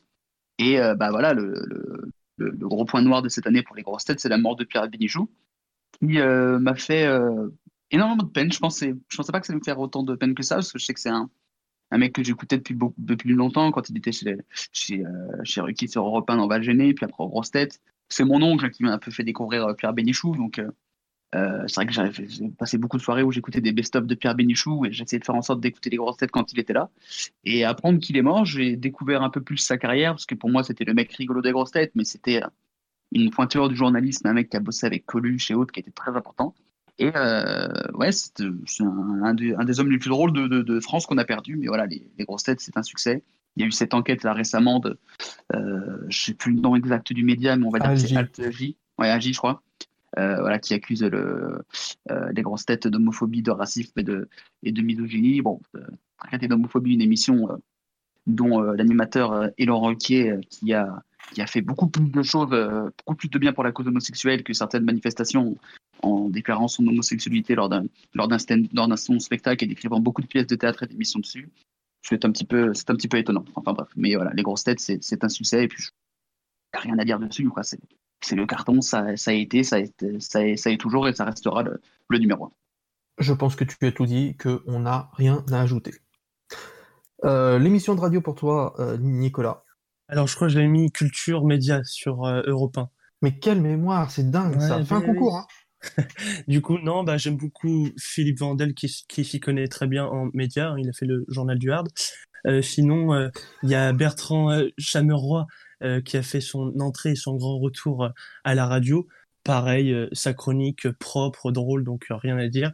Il y a On une chronique, ouais, il y y a une chronique média aussi par Eva Rock. Donc franchement, j'aime beaucoup et je regarde euh, très très souvent. Oui, tu regardes la radio. Euh, Ah, merde, j'écoute. Ah non, non, non, alors je, regarde parce qu'il y a, il y a l'image maintenant. Ah ah, HTU là. Ah oui, je suis piégé. Ah, à l'aide. Euh, Bah, ferme ta gueule là maintenant, Cédric là. Aurélien, tu n'écoutes pas la radio, tu ne regardes pas la télé euh, depuis que Guillaume Play est parti, donc euh, Mais excuse-moi, pourquoi je suis là alors, du coup? Euh, Qu'est-ce que je fais? Bah, je sais pas. Je te demande. D'accord, ok. Voilà, Guillaume donc Play. depuis, qu'il n'y a plus Guillaume Play à la radio, tu n'écoutes plus rien. Oh, t'abuses quand même. Si, non, en vrai, les grosses têtes, euh, je vais revenir, c'est, ben, j'ai rien à rajouter à ce qu'il a dit, mais c'est juste cool, voilà. Si Bah, je voilà. regarde de temps en temps. Et effectivement, on peut regarder la radio, et je trouve ça beaucoup plus intéressant d'ailleurs de regarder que, que juste d'écouter, voilà. Ok. Non, non, non. Oh là, là, il y a un gros débat là. Mais on le Ah. fera dans une autre émission. hein. Ça sera le prochain thème du Flixitarien. Doit-on regarder la radio? On ne peut pas parler du début du, du mois du début du confinement sans évoquer l'émission de télé que vous avez tous les deux donnée comme l'émission de télé de l'année. Vous, vous allez me le dire en même temps. C'est Lanta. voilà, il y a que Ah, pardon. Qui a dit en même temps que lui-même. Donc Eh ben, c'est je pouvais pas t'avoir, tu vois. Pour le montage, l'émission de l'année, c'est Colanta. voilà, il manque Aurélien, mais c'est pas grave. Euh, T'inquiète.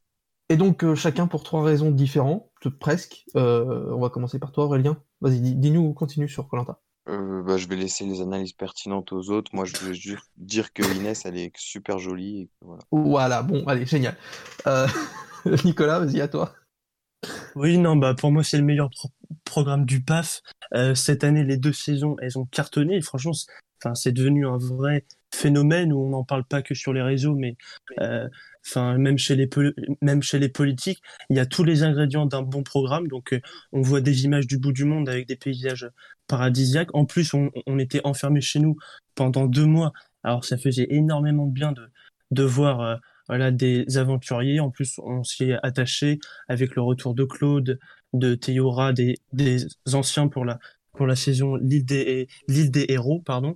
Et gros carton hein, la saison lors du premier confinement 6 millions 2 25,7% euh, de part de marché en moyenne en audience veille et même près de 7 millions en consolidé. Donc c'est le programme le plus puissant du PAF bravo Denis Brognard Donc, la raison pour laquelle c'est l'émission de l'année pour Aurélien, c'est parce que Inès est jolie, parce que pour Nicolas, parce que l'audience est bonne, et pour toi, Jules? Regardez en étant sur Twitter le vendredi, je savais tout ce qui se passait. Donc c'est pour te dire à quel point la- l'émission est forte. Et euh, je, je corrobore au point d'Aurélien, c'est vrai qu'Inès est très très fraîche.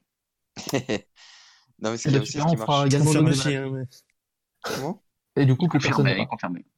Et confirmé. Ah, Bah, je confirme ok, aussi. non, je voulais juste euh, dire aussi, ce qui marche aussi très bien sur cette émission, c'est qu'on la connaît depuis toujours. Enfin, on a grandi avec cette émission-là. Et pour ceux qui la regardaient quand ils étaient petits, le fait de la retrouver maintenant, après l'avoir lâchée quelques années, en tout cas, ça a été mon cas, euh, bah, je trouve que c'est super cool. On a les, les, les sons, la musique de l'émission est quand même folle. Euh, Denis Brognard, on l'adore. Euh, comme l'a dit Nicolas, il y a tous les ingrédients pour faire une J'avoue que j'avais lâché il y a, que- il y a 3-4 ans, j'ai, enfin, il y a 3-4 ans que j'ai un peu repris, mais avant j'avais lâché, comme beaucoup, et c'était la force de, de cette émission. On va pouvoir enchaîner, euh, forcément, j'enchaîne avec l'autre triplette de même réponse que vous allez pouvoir me donner ensemble. Pour vous, l'animateur de l'année est... Super, ça marche super bien. Moi j'ai mis. Personne n'a osé. Moi je, Du coup, mon moi, je suis à peu près dans- sûr que j'ai pas dit la même chose que les autres, donc je ne comprends pas pourquoi ça peut être une triplette. Bah oui, Moi justement, c'était une aussi. blague en fait, c'était la blague. Ah oui, Ah ouais. C'est pour vous faire piéger dans, un, dans une petite, petite blague. Bon bah tant Un pis. guillotin le mec. c'est un prank, attention il y a- il y a- Oh vous êtes là là Faites attention, vous êtes enregistré. hein. Putain Ah ouais, Ah, le on, s'y attend jamais. hein. Ah bah Pascal. Pro. Euh, Je rigole. euh, Aurélien, on va continuer par toi parce que bon, ton ami en Ah. année, c'est. Euh, de- j'ai mis Denis Brognard, évidemment. Bah, Ouais. on, on a déjà tout dit en vrai sur lui, hein, mais euh, voilà. Il, il est superbe, il est bienveillant. euh, c'est tout ce qu'on attend d'un animateur. Voilà. Voilà. Bon, voilà. On a tout dit déjà, en fait. On a tout dit depuis le début. euh, notre amour pour lui. Nicolas, ta réponse avec une grande surprise pour chacun. Cyril Hanouna. Non, bah, c'est vrai Incroyable. que, comme chaque année, bah, moi, je prends toujours beaucoup de plaisir euh, à le regarder, à regarder son émission, donc je vais pas mentir, c'est le même plaisir pour moi et il continue à, à faire beaucoup parler de lui, donc euh, pour moi, c'est toujours l'animateur de l'année. Euh, quant à toi, Jules, une surprise? Roman Fressinet, il est chroniqueur, mais j'ai envie de niquer son ton émission. Euh, J'avais juste envie de parler de Roman Fressinet parce que habituellement j'aurais mis Cyril Hanouna, mais du coup je vais reprendre l'argument de Nicolas. Euh, ça fait 2-3 ans que je prends de moins en moins de plaisir à regarder son émission, donc du coup je ne voulais pas le mettre. Et sinon j'aurais mis Laurent Ruquier pour, euh, pour les grosses têtes et euh, on est en direct. D'accord. Bah, on en reparlera. Moi, j'aurais mis Julien Courbet. Mais on en parlera plus tard. Euh, on va enchaîner avec euh, avril et mai, euh, où le confinement s'installe sur la longueur. Et ça devient long, très long. Beaucoup trop long. À vous.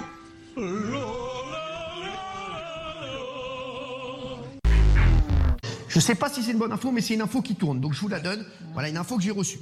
Euh, Il y aura normalement une deuxième zone à être déconfinée à partir du 11 mai. C'est donc la zone 2. La zone 2, il y aura les Hauts-de-France. Il y aura le centre Val-de-Loire. Il y aura également la Bourgogne-Franche-Comté. Et j'ai l'impression de faire les Miss France. Tin, tin. Je La demande météo. Miss Auvergne-Rhône-Alpes. C'est la météo. Donc des, Barack Obama s'est confiné à cette info. Ça a coupé. Ça va pas bien. hein. C'est qui qui a eu l'idée de cette blague La blague de l'après Non, non, ça n'a pas coupé. On les a perdus.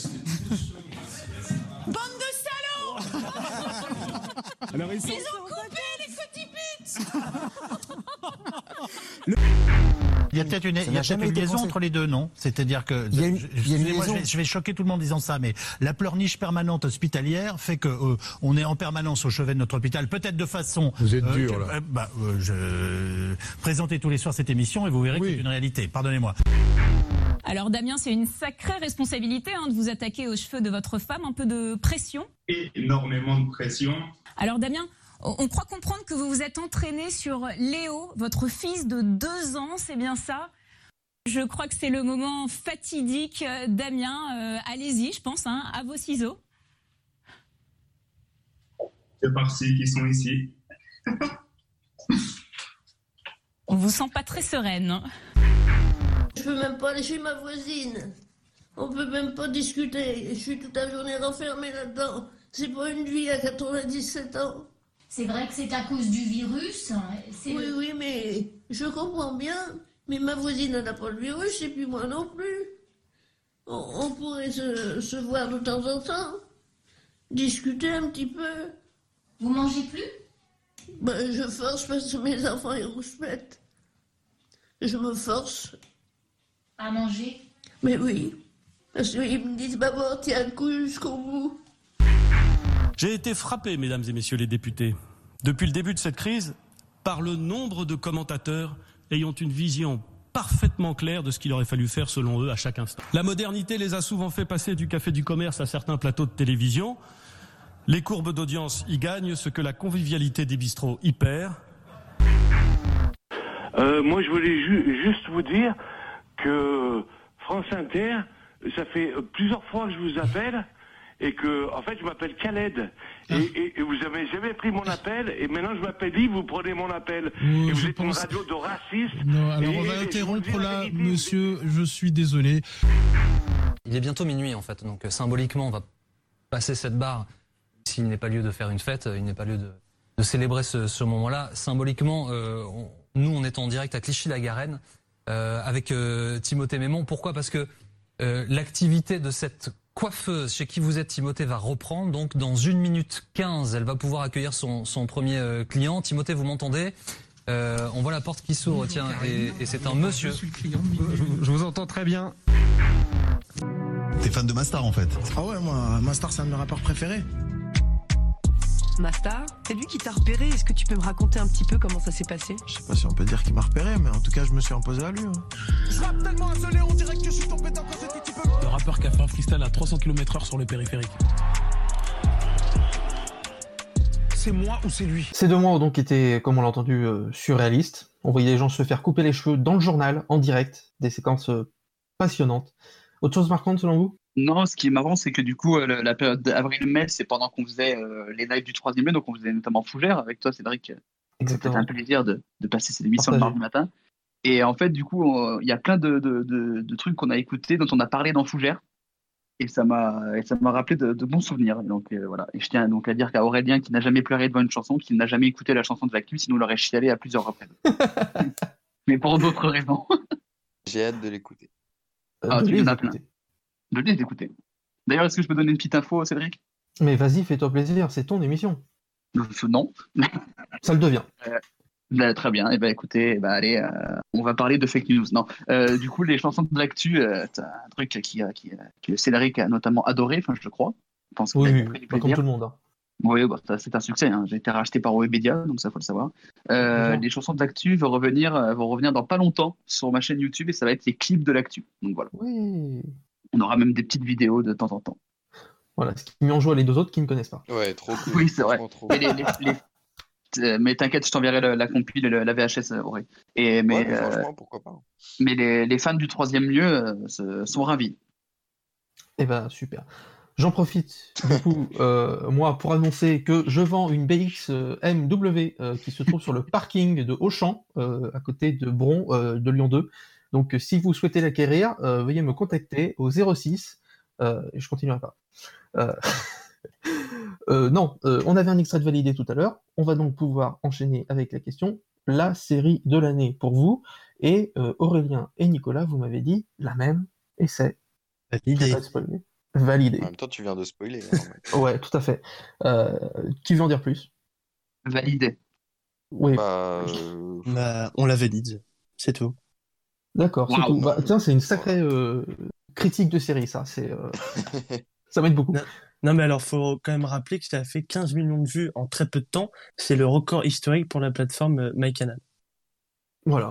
Et A-t-on besoin d'en dire plus que ça, franchement? Bah, on, bah si, on pourrait dire que le tournage de la, de la saison 2 vient de se terminer et que Franck Gastambide a déjà l'idée euh, pour une saison 3. Oh là là, mais ça va tellement vite dans sa tête, ce jeune ouais. C'est parce qu'il est chaud, il y a plus d'air pour que ça passe les idées. Euh, c'est gratuit. Quel enculé. Euh, du coup, bon, Aurélien, tu veux pas réagir, c'est bon? Non, mais Ça bah, c'est bien, écoutez. Non, mais c'est bien, c'est bien que déjà on s'intéresse au milieu du rap. C'est pour ça que ça a marché, parce que le rap, c'est tellement compliqué comme milieu. Il y a tellement de clichés dans les médias sur le rap que là, ils ont réussi à faire quelque chose qui a été, bah, justement, qui a été validé par les, les vrais rappeurs. Sauf Booba. Euh, Booba, ah bah. Sauf Booba. Oui, mais Booba, il, veut toujours être différent de toute façon. Après, Euh, ça fera Booba, il valide pas l'unanité, grand-chose, hein. là. Booba, il valide rien du tout de toute façon. Il veut toujours être À part lui. Voilà. Bon, bref, on va, on va pas débattre sur lui, mais Non, parce euh, que- en tout cas, ça a été validé par beaucoup de rappeurs pour On sa fera le rapitarien une fois. Et puis au-delà de ça, il y a aussi la performance de Attic, même s'il a été beaucoup critiqué cet été, malgré tout, je trouve que dans Validé, il a fait des super bons sons. Et donc, euh, bah, c'est bien quand tu as une série qui est à la fois cool à regarder et qu'en même temps, bah, ce qu'elle produit, c'est bien. Il y a du vrai travail derrière. Et, euh, et voilà, bah, c'est tout ce que j'ai à dire. J'ai hâte de regarder la saison 2. J'espère que ça va continuer dans la lignée euh, de la 1. Parfait. Jules, toi, la série de l'année, même si je pense que c'est même au-delà de la série de l'année pour toi. Capitaine Marlowe? Je- euh, bah, T'es pas si loin. Il a hésité, hein, je pense. J'ai hésité, euh, j'ai hésité longuement avec Rex, le chien flic aussi également. Euh, euh, non, mais pour revenir sur Validé, j'ai- adoré aussi, j'ai regardé pendant le confinement. Euh, Attic est meilleur rappeur qu'acteur, ça faut quand même le, le souligner, mais en même temps, c'est pas son métier, donc on peut comprendre. Euh, non, moi, la série de l'année, c'est Bojack Horseman. Il y a eu le- la dernière saison qui est sortie sur Netflix tout début janvier, enfin la dernière partie de la dernière saison qui est sortie tout début janvier. Bojack Horseman, c'est une de mes séries préférées, c'est dans mon top 3, euh, dans mon top 3 avec les Simpsons et Your Mother. Et euh, si les gens n'ont pas vu BoJack Horseman, je vous conseille de, de- de le voir. Donc c'est un- une série euh, animée, donc euh, qui euh, au début, quand vous regardez la première saison, vous dites oh, c'est une série un peu marrante, c'est une sitcom. Pas oui, du tout. tout à fait. Pas- Et pas du tout. En fait, au bout de sept épisodes, tu te rends compte que c'est pas du tout ça, que ça va parler de, de, de dépression, d'être une personne bien dans sa vie, euh, de, de, de la. C'est très actuel, ça parle beaucoup de, d'Hollywood et de la consommation de la culture, ça traite beaucoup du féminisme, de toutes les dérives de, de, de l'être humain, de qu'est-ce qui fait qu'une personne est bien ou qu'une personne n'est est pas bien, est-ce qu'elle est sur le droit chemin ou tout ça. Et c'est vraiment une super série. Et euh, l'avant-dernier épisode, euh, m'a traumatisé. C'est une claque et c'est un- une des meilleures expériences euh, euh, télé cinématographiques que j'ai pu voir euh, dans ma vie. Et euh, sinon, La Flamme aussi, c'est très très drôle. Oui, c'est vrai qu'on n'en a pas parlé, j'en parle pas du tout dans le. C'est vrai que c'est pas dans le conducteur, mais oui, tout à fait, la flamme c'est bien. Et euh, Bojack Horseman, il faut bien que je le dise parce que je, je n'ai jamais réussi même à le lire d'habitude.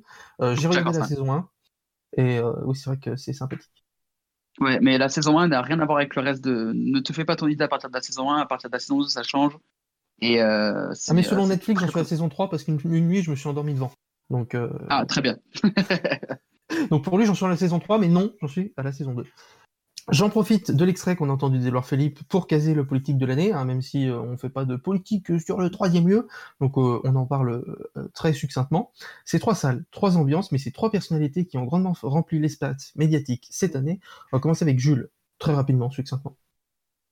Moi, c'est Edouard Philippe, et puis j'avais oublié, oublié l'extrait que tu as diffusé et qui, pour le coup, témoigne de pourquoi j'ai choisi. Edouard Philippe, ça a été un peu le, le mec qui a été envoyé un peu au charbon pendant le premier confinement. Et, euh, euh, ce qui est fort, c'est que dans une année où, du coup, euh, avec le confinement et tout ça, la méfiance envers les politiques a été accentuée, j'ai l'impression qu'Edouard Philippe, il s'en sort bien. C'est une des rares personnalités politiques qu'on prend pas, qui prend pas trop cher quand on parle de lui qui est parti entre les deux confinements avec la sensation du travail accompli et qui, euh, si je devais mettre une petite pièce, sera à mon avis candidat en 2022 et il y a une très grande chance de l'emporter, même si on fait pas de politique. Je ne dis pas que c'est un bon candidat ou autre. Enfin, je- j'en ai pas. euh, la à propagande. Non, bah, total. voilà. Non, mais je vends, des, possible. Ça je vends beaucoup. des t-shirts euh, Philippe 2022 également, à savoir sur Vinted. Euh, On non, non, mais c'est Philippe Rivebart, hein, du coup. Exactement. Euh, Philippe Douste-Blazy, moi je parlais, c'est ça le, le truc. Ah. Mais euh, non, non, mais c'est que euh, il s'en sort bien. On, on parle plus de lui pour le fait qu'il a un trou dans la barbe et la barbe blanche que pour ce qu'il a fait politiquement. Donc, dans cette année compliquée pour les politiques, c'est bon signe. Bah déjà maintenant, ça va un peu mieux parce que sa barbe ne ressemble plus à des toilettes, donc je peux mieux le regarder. Et pour moi, ça ressemblait trop à des toilettes Philippe. et j'avais du mal. Des toilettes. Des toilettes. La barbe de- d'Edouard Philippe, c'est des toilettes. Ce sera le nom du podcast. Allez, on le chiche, on le fait. Chiche. hein. Allez. C'est bien- c'est très Macron ça. Euh, euh, rapidement, euh, Nicolas, quant à toi. Oui, bah, c'est vrai qu'il y en a deux si on parle en termes de notoriété, et euh, il y en a deux qui n'étaient pas du tout connus en 2019, euh, en tout cas du grand public, et qui le sont maintenant en 2020. C'est Olivier Véran, donc qui est devenu ministre de la Santé pendant le premier confinement, Et Jean. Castex. Oui, oui, ouais. Et euh, Jean Castex, quand même, Premier ministre. Et j'ai vu, là, il y a une étude qui est parue euh, il y a quelques jours dans le JDD qui montrait les personnalités les plus médiatisées euh, en France. Et Jean Castex et Olivier Véran font les plus fortes progressions au pied du podium. En même temps, qui parlait de Jean Castex? Bah voilà, bah personne. Il avait un mec dans un, dans un journal local, peut-être étudiant et tout, et c'était tout. Donc, troisième ambiance, pour une troisième raison, Aurélien, pour toi? Alors, pour une raison qui n'est pas du tout de mes convictions politiques, hein, je Ah bon? Qu'est-ce que t'as de Nassim Ben Ouais, ça? ça peut être, ça peut être étonnant, mais euh, j'ai mis Jean Messia parce que il, euh, il était pas, bah, il était pas connu du grand public du tout, et puis il a réussi grâce à ses interventions dans Balance ton poste à se faire une sacrée notoriété. Aujourd'hui, quand on dit Jean Messia, il y a beaucoup de gens qui le connaissent. Et puis, bah, il a quitté le Front National il y a quelques temps. Oh. Et, et oui, on est triste, mais on va sûrement le revoir ailleurs, Ah. euh, dans un, Ah. ouais, dans un, dans un nouveau parti, et qui va, il va pouvoir continuer à donner son avis euh, euh, très pertinent dans Balance ton poste. On le voit tous les jours sur CNews. Hein. Il a Oui, son nom de bah, serviette. hein. c'est ça, mais c'est ça. En fait, tous les il jours. veut- il- il fait énormément parler de lui. Il fait énormément parler de lui pour aller fonder son propre parti. Donc c'est plutôt un coup plutôt intéressant de sa part. Et puis même si je partage pas du tout son avis, il faut avouer que souvent on rigole bien quand on l'entend parler dans Balance ton poste. En tout cas, moi, il me fait bien marrer. Euh, donc voilà. C'est pour ça que j'ai mis que c'était le politique de l'année. Et ben voilà, super. On va pouvoir passer euh, à juin. Fin de saison un peu particulière en juin, quoique le cycle qu'on avait connu au confinement reprend son cours. Mais on va commencer avec un vrai relâchement. Là, ce que je trouve plus étrange, c'est qu'il y a une spécificité dans les personnes qui sont les, les cibles téléphoniques d'Emmanuel Macron. Et je trouve que pour quelqu'un, et là on va encore dire que c'est les journalistes qui sont insupportables, mais pour les journalistes qui ne peuvent pas avoir accès à lui, je veux dire, on va se mettre un nid de clown et on va faire le lâcher de salope, et puis peut-être on pourra l'avoir au téléphone. Moi, je trouve ça un peu choquant. C'est la première fois, Rachida Dati, que je vous vois euh, ému. Parce que On est dans une société où si euh, l'émotion déborde, ou si vous dites les choses, j'ai tellement vécu de choses. On dit que vous vous victimisez. Je suis pas une victime. J'en ai tellement beaucoup. Et quand je vois, vous savez, quand j'ai vu euh, George Floyd sous le genou de ce policier, j'ai pas pu finir la, la vidéo.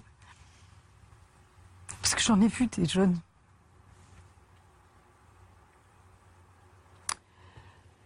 qui étaient interpellés, qui revenaient pas. Vous offrir ce chèque qui vous appartient maintenant de 921 316 euros de gains et de cadeaux. Il est pour vous Merci.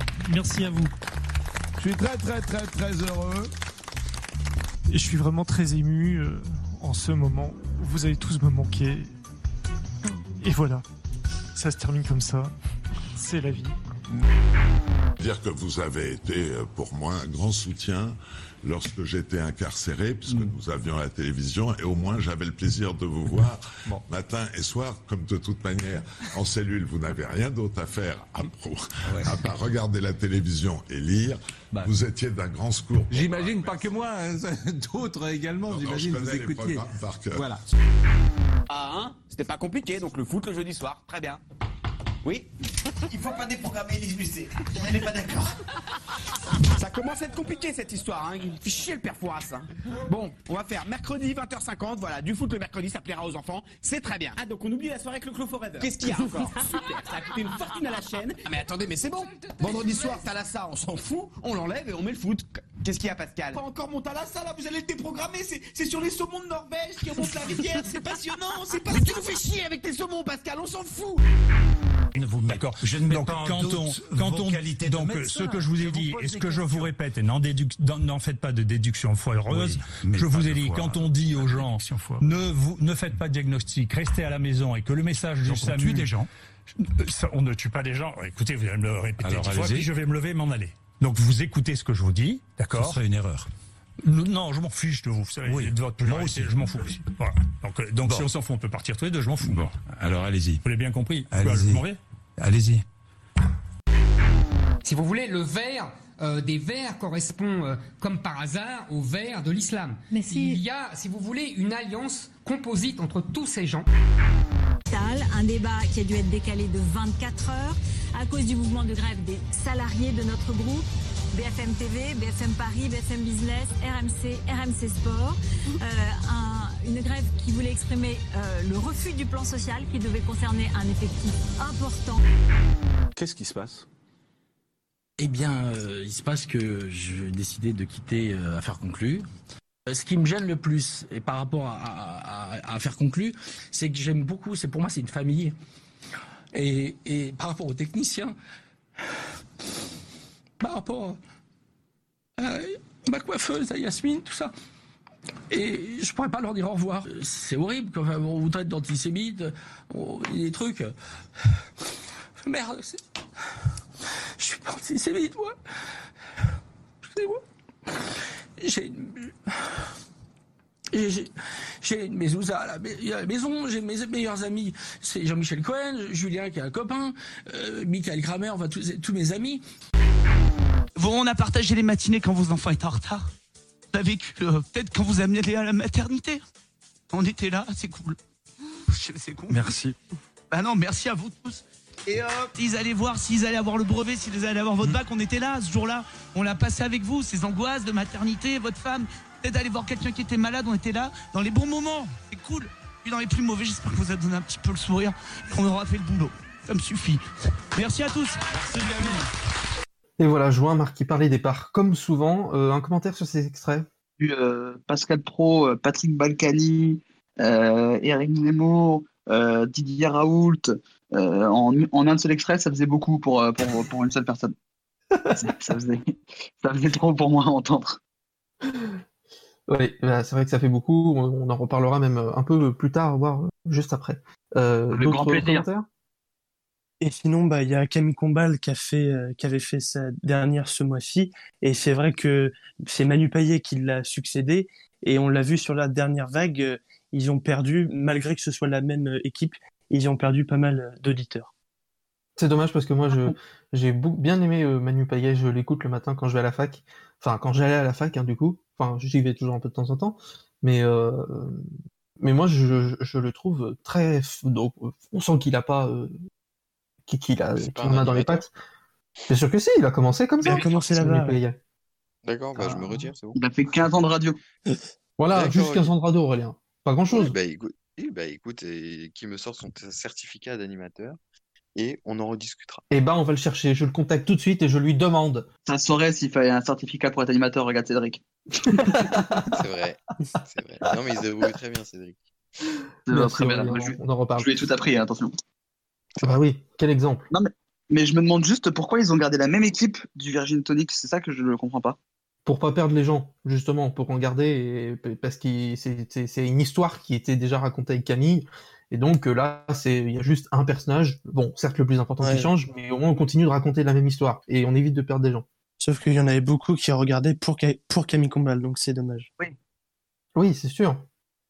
Bon, de toute façon, j'aurai peut-être une euh, information tout à l'heure euh, à vous Euh, juste aussi rapidement, euh, Pierre-Antoine Damcourt, qu'on a entendu dans cet extrait, euh, qui est maintenant fait euh, La France Anacrope, ça continue, dont je suis très heureux qu'il ait eu ça et qu'il ait plus d'exposition parce qu'il est vraiment à mourir de rire. Je suis tout à fait d'accord. On confirme. Eh ben, super. On va pouvoir terminer le bilan avec les deux dernières questions et le dérapage de l'année. On va commencer par Nicolas. Alors, je me rappelle plus. Euh, Qu'est-ce tu que as j'avais parlé euh, des 72 morts de Bernard Tapie. C'est comme un chat, mais Ah lui avec oui. Oui, alors si je me souviens bien, euh, il y a eu trois, il y a eu à trois reprises euh, dans les médias la mort euh, de Bernard Tapie, donc le pauvre. Je crois qu'il y avait eu, euh, alors l'équipe, un bandeau de l'équipe, euh, il s'était tout de suite euh, excusé. Il y avait eu euh, une nécrologie euh, dans des sites, je ne sais plus lesquels. Il y avait eu euh, RFI et Le Monde, un truc comme ça. Le RFI, non, il a échappé. Non. Il y en a beaucoup qui l'ont Ok. eu, mais là, pour une fois, il l'avait Ah, il échappé. pas il me eu. Ouais, enfin bon. Bref, c'est- arrivé trois fois. Et enfin, je pense euh, surtout à lui et à sa famille. Ça doit pas. Alors, il, enfin, peut-être que ses proches, euh, qui sont plus très proches, euh, voient ça sur euh, Internet et, et se demandent si c'est vrai ou pas. Enfin, je pense que ça peut être inquiétant, quoi. Une réaction des autres? Bah, c'est pas, c'est pas la première fois que ça arrive déjà. hein. Il y a eu déjà Non, les nécros, oui. Ouais, ouais. Ouais, ouais, non, mais c'est terrible. ils sont tous dans les C'est frigos. terrible. Après, c'est des, c'est des dérapages qui sont très tristes, mais bon, que, on sait qu'il y en aura d'autres et ça arrive, quoi. C'est des dérapages contrôlés. Quoi. Voilà, exactement. Pour les deux autres, euh, dès l'instant que notre discussion sera finie, nous n'aurons plus le droit de s'approcher du groupe Canal+, à plus de 100 mètres d'un de leurs locaux pour les 10 années à venir. Euh, Jules, d'abord. Déjà, il y a les dérapages de Pierre Gasly dans le Grand Prix. Ouais, les dérapages de la voiture, c'est le jeu de mots. C'est marrant, les grosses têtes. Allez, on y va. Euh, non, Euh, j'ai dit beaucoup de Je bien savais pas sur. euh, que Pierre Bénichou était toujours vivant, mais cool. Allez, qui a mis ça là et qui a pas balayé on, en- on embrasse Pi- Pierrot, le roi du tango. Non, j'ai dit beaucoup de bien sur Canal Plus et, le, le foot français. Là, je veux dire euh, beaucoup moins de bien sur Canal Plus et euh, notamment euh, une des figures de proue, enfin une des figures de pro plutôt, parce que pro c'est excellent. Ouais, je suis marrant aussi également. Euh, parce que euh, il y a quelques semaines, on a appris que Sébastien Toen avait été euh, viré de Canal maison dans laquelle il, exer- il officiait depuis maintenant ah, peut-être même une dizaine d'années parce que sur Winamax, il a participé à un sketch avec son ancien compère d'Action Discrète, Julien Cazard, où il se parodiait à l'heure des pros. La parodie est très bien faite et je vois d'ailleurs Lionel Messia, qui est donc la parodie de Jean Messia dont tu as parlé Aurélien tout à l'heure. On aura un extrait tout à l'heure dans le mois de novembre. Ah bah nickel, j'ai hâte. De... L'effet Streisand sera parfait pour, pour, pour Canal. Dans on a appris qu'il était... Ouais, dans... demain, on l'écoutera demain. Euh, limite, il devrait sortir l'émission en deux parties. On arrête, on fait première partie de janvier à juin et après de, de juillet à décembre. Ouais, mais on a le débat entre, donc en plus. euh, Bon, là, on perd du temps. oui, oui, t'inquiète, ouais, j'a- j'adore faire ça. Euh, non, mais donc du coup, il a été viré. Maxime Saada a expliqué euh, que c'était pas à cause de ça, mais on y Brésil, moyen. Il me semble. Oui, c'est ça, c'est pareil. Ne m'interrompez pas, sinon ça va, ça va durer trois heures et demie. Et, euh, et ensuite, Stéphane Guy, qui lors d'une rencontre entre Montpellier et PSG, euh, salue euh, Sébastien Toen. Euh, on apprend quelques jours après qu'il est mis à pied pour, pour avoir, pour avoir Il a parlé plus le de cette d'utiliser affaire. sa voiture de fonction. Ouais, c'est ça, c'est chiant. Donc voilà, il est obligé d'être en, il est obligé d'être en lime, donc c'est une galère pour lui. tu vois. Et, euh, et donc euh, voilà, c'est pas très esprit Canal, alors que lors du premier euh, podcasting de la saison dernière pour l'anniversaire de Canal, j'avais salué l'esprit Canal et le fait qu'on pouvait se marrer. Un des, un des premiers animateurs de Canal, c'était Coluche. Euh, Canal, ça a toujours été l'endroit où on se moque des gens, on fait des blagues. Et depuis quelques années, qui comme par hasard coïncide avec l'arrivée à la tête d'un certain Vincent B, je vais éviter de citer pour pas avoir de, De de, de problème. Ouais, voilà, pour éviter d'avoir des problèmes. Entre les guignols qui ont disparu, enfin, de plein de plein d'émissions. euh, Il n'y a plus d'émissions drôles hein, sur. euh, Il n'y a, plus- il y a plus tant Il de reste Groland. que ça. Ouais, mais c'est pas le truc qui me fait le plus rire, mais au moins il reste quelque chose, tu vois. Et les marionnettes Et, des euh, guignols qui vont revenir dans TPMP. Voilà, ça janvier. c'est un, Pendant ça, deux c'est jours. un- ça c'est ouais, ça c'est un gros moment qui va arriver déjà ça aussi. Et euh, Canal qui euh, ne ressemble plus à Canal du tout, c'est bien dommage parce que ma- j'ai une véritable passion pour le, groupe Canal que ce soit les chaînes dérivées sur la TNT et toute l'ambiance et tout l'esprit Canal qui existait. Et depuis quelques temps, je ne le retrouve plus et c'est bien dommage. Et oui, des réactions en plus, parce qu'on va continuer de parler du groupe Canal euh, juste dans un instant avec Aurélien. Tu veux qu'on enchaîne sur ton sujet, Aurélien? Bah non, mais en fait, moi, c'est un sujet très politique, puisque je voulais parler des, des dérapages de, de Rick Zemmour et Pascal Pro dans, sur CNews. Oui, donc on continue de parler de. Bah, ouais, bah, qu'est-ce que tu veux, c'est très politique. Comment est-ce qu'on peut donner la parole à quelqu'un comme ça tous les jours qui va vomir sa haine euh, et à côté de ça, on donne pas la parole à d'autres gens qui ont d'autres choses à dire, je comprends pas. Euh, d'ailleurs, j'ai vu Nicolas qui euh, avait fait un petit tweet où il défendait un petit peu la rédaction de CNews en disant qu'il fallait bien dissocier les journalistes sur le, la chaîne de l'esprit qui est à côté. Faut avouer quand même que Tu me stalk chaîne Comment Oui, je te stalk totalement. Mais non, mais faut avouer que tu fais des tweets qui marchent bien. hein. Euh, Le mec, il a une certaine notoriété. Ah, ça y est, il a eu le million là, hein, Euh, en vidéo. hein. Et il, ah, il a tout pété là avec euh, Jean-Pierre Pernaut. là, c'était pas mal. JPP, JPP. Ah, C'est ouais, la ouais. père nostalgie. Ah, il faut Non, vraiment mais- qu'on réussisse à enchaîner. Voilà. Je m'arrête là, moi. Mais Aurélien, moi je suis pas tout à fait d'accord avec toi. Je trouve que pour ces news, c'est pas des dérapages. C'est normal, ils font continuellement du hors-piste. Donc c'est pas des dérapages. Ouais, non, mais t'as raison, t'as raison. Puis sinon, un dérapage de l'année, on peut parler de Romain Grosjean euh, en Formule 1, qui a fait Ah ouais, ouais. un dérapage qui a fait bien parler quand même. Et on est très content qu'il s'en soit sorti. Je voulais juste en parler parce que c'était quand même une image qui a marqué tout le monde. On a tous eu très peur. Et, et voilà, Donc, je trouve que ça rentrait bien dans le dérapage de l'année. On va terminer avec la question qui va nous mettre, pour euh, deux d'entre vous, très très très bonne humeur. On va quand même commencer euh, avec Jules. Oui, qu'est-ce que c'est Ah oui, d'ailleurs, faut que je donne la question du coup, parce que Ça peut aider. sinon c'est un peu plus compliqué. Parce que là, il m'a lancé. euh, La personnalité médiatique qui marquera 2021. Ah oui. euh, alors, je si je me souviens bien, je t'ai dit deux propositions, je crois. Exactement. Très bien. Je vais essayer d'être très rapide. Il y en a une qu'on- dont on a déjà évoqué, c'est Bertrand Chameroy. Et je suis extrêmement ravi qu'il soit de retour dans Culture Média sur Europe 1. Euh, J'avoue que dès que je vois sur Twitter une de ses chroniques, je l'écoute et ça me fait extrêmement rire. Euh, je pense que je fais partie des deux personnes qui ont trouvé drôle quand il est revenu sur TPMP et qui faisait la météo. Voilà, je- Oui. Ah oui, je Moi, je trouve. Alors que là, Ça, il je- est au sommet de son art, mais euh, la météo, c'était compliqué. hein. Ah, moi, je trouve, moi, j'ai trouvé ça très très drôle. Il avait fait une parodie d'Agato Pro et de Gilles Verdez qui m'a fait beaucoup rire. Enfin, c'est pas la. Je me pas le rappelle même plus ce qu'il avait fait. Il s'est pas duré longtemps, il en avait fait 5, je crois. Mais Oui, moi, ça il avait fait. Morandini aussi. Ouais, à chaque fois, il faisait un personnage et je trouvais ça très drôle. Après, moi, j'aime beaucoup Bertrand Chameroy. Euh, c'est un peu égaré en faisant OFNI, qui était vraiment pas très ouf, qui n'a pas été aidé par des problèmes de programmation. Mm. Mais là, le voir revenir dans Culture Média, qui soit maintenant les vendredis dans C'est à vous, et je pense que le- euh, l'émission en ambiance lui convient parfaitement. On sait que quand il était à TPMP, déjà C'est à vous lui faisait les yeux doux, et enfin il arrive, et je trouve que le, le cocktail marche très bien. Il est aussi, du coup, dans l'émission qui était ce soir à la maison, qu'ils ont lancé pour le couvre-feu. Euh, oui, pardon, 6 à la maison. Merci, euh, merci Nicolas. Ah bon, on lui a fait pas, c'est Euh, il est toujours là pour m'éviter de déraper et ça c'est beau. Euh, et non, mais il est euh, très très drôle. Il, a- fait donc euh, une, chronique quotidienne pour Europe 1, une chronique quotidienne pendant quelques temps pour euh, Six à la maison, une chronique hebdo euh, pour, euh, pour C'est à vous. Et je trouve qu'il est meilleur chroniqueur qu'animateur. Et euh, je suis content de voir que même il avait un petit moment où on l'entendait plus pendant un an et demi, deux ans où il faisait pas grand chose. Et là, il revient. Je pense que 2021 sera une année où il va être encore plus performant. Et j'espère à tout prix que s'il doit retenter l'animation, euh, qu'il choisisse bien ses projets et qu'il se perde pas parce qu'il est, il a énormément de talent et donc ce serait dommage.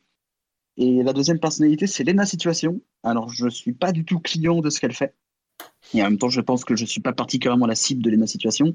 C'est-à-dire que des vidéos où elle montre euh, ses habits, euh, qu'elle raconte qu'elle fait des crises d'angoisse ou comment elle a rencontré Seb Lafrite, je dois reconnaître que je m'en fous. C'est Valentine, un visage que les, les gens au- qui participent à cette émission euh, connaissent bien et que Pas du tout. les auditeurs. Oui, Alors là, Ouais, pas, du tout. Elle, m'a dit qu'elle ne connaissait pas ces personnes qui étaient avec moi et qu'elle ne voulait absolument pas écouter cette émission, du coup. Et euh, que les auditeurs euh, fidèles du troisième lieu euh, connaissent. qui m'a dit, qui m'a dit de regarder cette, ces Ah, vidéos. ah, Aurélien l'a très mal pris. Ouais, voilà. Essayé de faire en sorte de continuer pour pas qu'on parle de ce problème technique, mais je vois que Cédric essaye d'être transparent, c'est tout à son honneur. Et non, Léna Situation, c'est pas ma cam, c'est parce que je regarde, mais cette année, elle a vraiment cartonné. Enfin, son livre est en tête des ventes. Et je sais pas, je crois que tu as arrêté à 250 000 exemplaires vendus, mais ça a peut-être augmenté. Elle fait des vidéos avec tout le monde, elle est invitée partout, elle a fait la Fashion Week. Et, euh, et euh, même si c'est pas ma cam, je trouve que quand je la regarde et quand je l'écoute, elle me saoule pas comme toutes les autres influenceuses à qui j'ai envie de, de, de, de- de- à qui j'ai envie de dire ferme-la et trouve un vrai métier. Je trouve qu'elle est assez fraîche, elle est assez intéressante. Et, euh, et voilà, et je pense que l'année prochaine, elle va être encore plus cartonnée que cette année, même si je ne sais pas comment ça peut être possible. Deux choses donc assez positives, assez joyeuses que tu nous as partagées avec lesquelles je suis d'accord. De ton côté, Nicolas, également, euh, la joie, la bonne humeur. Pour, oui, euh, moi j'avais, oui, moi j'avais envie de parler de politique internationale, donc j'ai mis Donald Trump. Alors bien sûr que euh, Joe Biden, euh, ses décisions seront très scrutées, mais je crois qu'il y a encore plus euh, d'attentes sur Donald Trump parce que il y a un peu un mystère de ce qui va devenir euh, s'il retourne dans l'immobilier en tant qu'homme d'affaires, si il va créer sa propre chaîne de, télévision. Enfin voilà, personne ne sait trop ce qu'il va faire et je pense que ces, euh, ces choix médiatiques seront très, très attendus et chaque prise de parole de lui fera parler, j'en suis persuadé. S'il veut retourner dans l'immobilier, il n'a qu'à contacter Stéphane Plaza. Euh, on finit avec, alors là, vraiment, tout le monde est si joyeux de ce que va dire Aurélien. Qu'est-ce- qui, qui, qui- mais alors qui peut bien marquer 2021 Eh ben, écoutez, pourquoi pas le, le Covid-19, hein, qui peut-être euh, va marquer cette année. Euh, ben, on est reparti, hein. On s'arrête pas. euh, ça parle, euh, on parle de ça dans tous les médias. En même temps, c'est normal, hein, il faut. Euh, mais est-ce qu'on va réellement s'en sortir en 2021? Je sais pas vraiment. Je l'ai mis parce que je suis très négatif par rapport à, à tout ce qui se passe en ce moment. Euh, c'est mon côté un peu pessimiste. Euh, voilà, je pense qu'il va continuer à marquer euh, les gens. Et euh, voilà, j'ai pas vraiment d'argument, c'est juste un côté un peu euh, pessimiste. Voilà. Ouais, voilà, parce que super. c'est bien, c'est, je trouve que c'est nul d'être trop positif dans la vie, donc voilà. Voilà, heureusement qu'on quand cette positif au test. Covid. C'est ça. Il y a eu trois suicides là, depuis le début de l'é- l'émission. Ah, nos trois auditeurs, donc euh, bah, c'est. Il y a plus personne. On continue quand même ou pas? Bah ouais, allons-y. Hein. Ah, moi, je suis payé dans tous les cas, donc. euh, Ah, gra- grassement en plus. Ah bah, gars, euh, On peut donc euh, refermer cet apéritif, cette entrée euh, qui était un peu cumulée, hein, comme j'ai dit au départ, pour passer entrée. au... Hein? on, va démarrer le plat, c'est vraiment un repas de Noël. Ben oui, c'est- oui, exactement. Et ça fait euh, trois heures qu'on est là et euh, on va commencer le, plat. Donc, c'est un débat qui risque de durer un petit moment. On, euh, on a beaucoup de points à aborder. Touche-moi mon poste. Pourquoi? C'est la racera pour Baba. Ben, le, lancement. On n'en a pas parlé en début d'émission parce qu'on a dit qu'on en parlerait, mais C8 va réaliser en 2020 sa pire audience globale avec 2,6% de part de marché historique. Enfin, euh, même la première année, ils étaient à 2,7%. Pourtant, fut un temps où c'était à peine croyable. Mardi 1er février 2016, 9h01, les audiences de la Vienne de viennent de tomber. Touche pas mon poste bat son record historique avec 1 975 000 téléspectateurs, 8,1% de part de marché. Par la même occasion, C8 réalise une journée à 4,7% de part d'audience. Autour de la table, ce jour-là, euh, Mathieu Delormeau, Valérie Benamine, Jean-Michel Maire, Thierry Moreau, Jean-Luc Lemoyne, Nora Malagré, Isabelle Mouribosque, Gilles Verdez. Au programme de l'émission, qui a commencé à 19h11, Arthur veut lancer le concurrent de Touche pas mon poste. Le journal de Bertrand Chameroy, la sélection pour partir à Vegas et la révélation de l'horrible triche de Mathieu Delormeau pour gagner son billet, les débriefs des Césars, de Colanta, de The Voice, euh, dérapage du plus belle la vie, Benabar et enfin le poste de surveillance de Camille Combal jusqu'à 21h14. Bref, à ce moment-là, rien de plus normal, ce n'est que la suite logique d'une success story entamée le 1er avril 2010 sur France 4, en deuxième partie de soirée, devant 228 000 curieux.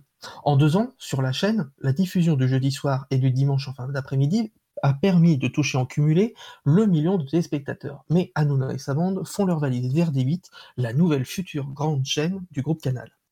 La première de cette arrivée en quotidienne, le 8 octobre 2012, rassemble euh, à, de 18h15 à 19h37 500 000 petites beautés, un score d'effet de curiosité qui deviendra moyenne hebdomadaire au bout de seulement 5 semaines, puis le double en fin de saison.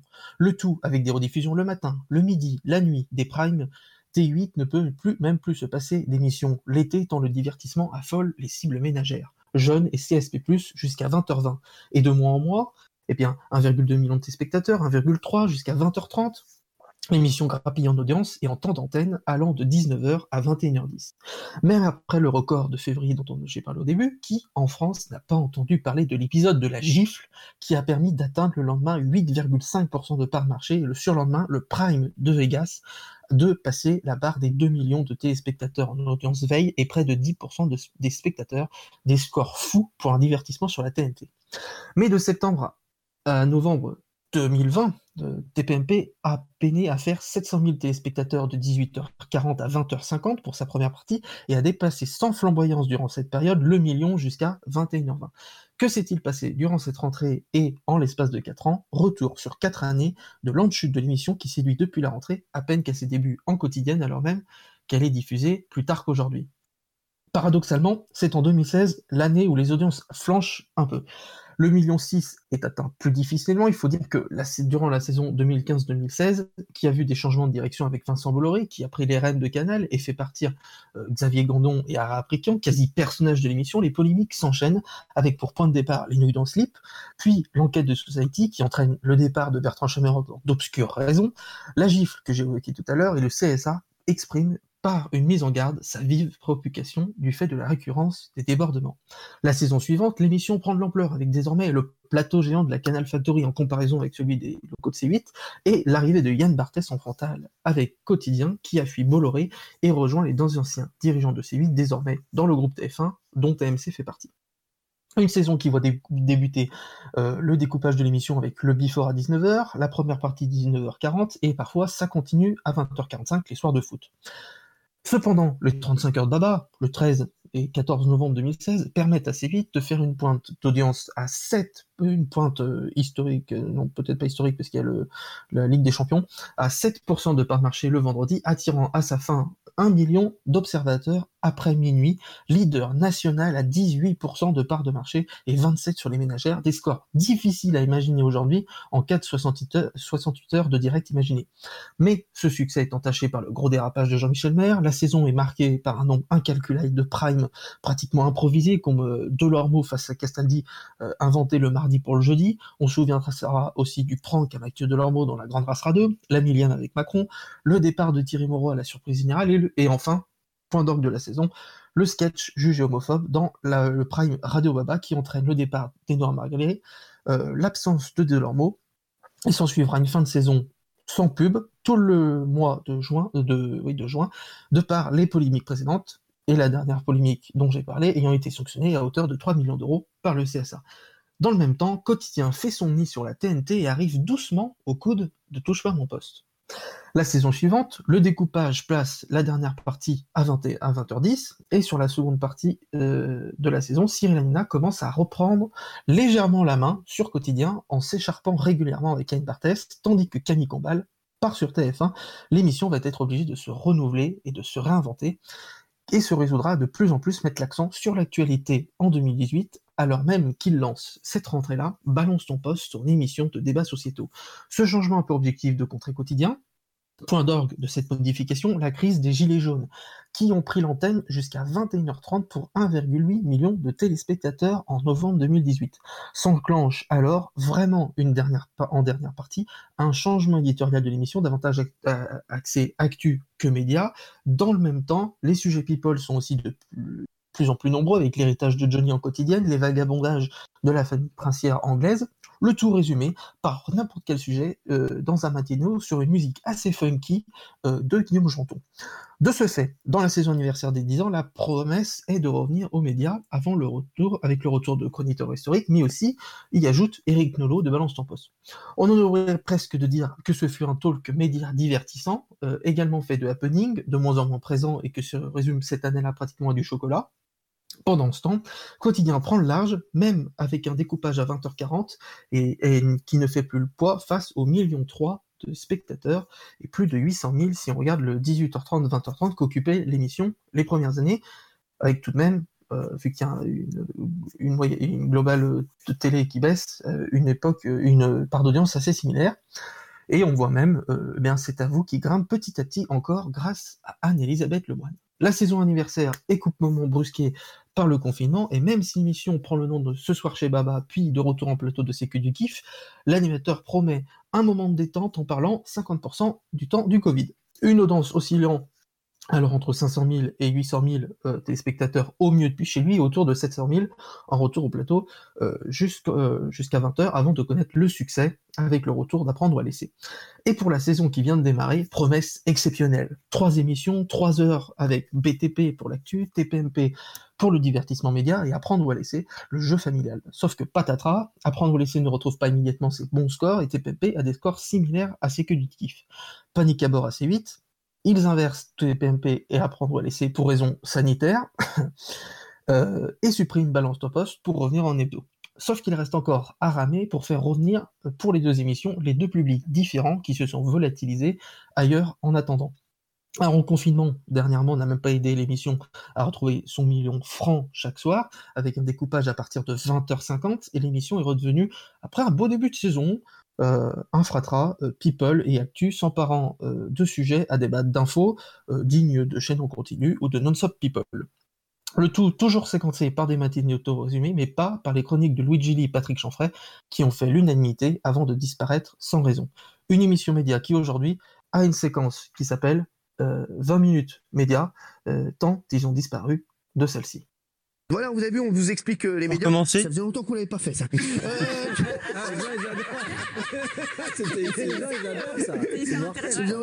oui, oula, touche pas à mon poste, ça existe toujours, ça. Voilà pour mon résumé de 10 ans d'émission. J'ai parlé audience, hein, parce que c'est à cause de ça qu'avec Jules, on s'est posé la question, et que c'est pour ça qu'on fait cette émission, euh, et de faire une synthèse vue de l'extérieur comme élément de contexte. Mais il y a énormément d'autres points euh, qu'on va évoquer durant ce débat. Je tiens à ajouter que j'ai écrit ça euh, en novembre, et que c'est vrai que depuis, euh, l'émission a repris de bonnes couleurs, depuis le départ avec Perte et Fracas de René Malville. Depuis, la première partie est à 800 000 et la seconde est à 1,2 million de téléspectateurs. Mais bon, déjà, avec cette vision large, euh, j'aimerais que vous me donniez votre sentiment. Je sens que Nicolas avait très envie de parler. Non, non, non, non, mais t'as bien résumé dans l'ensemble.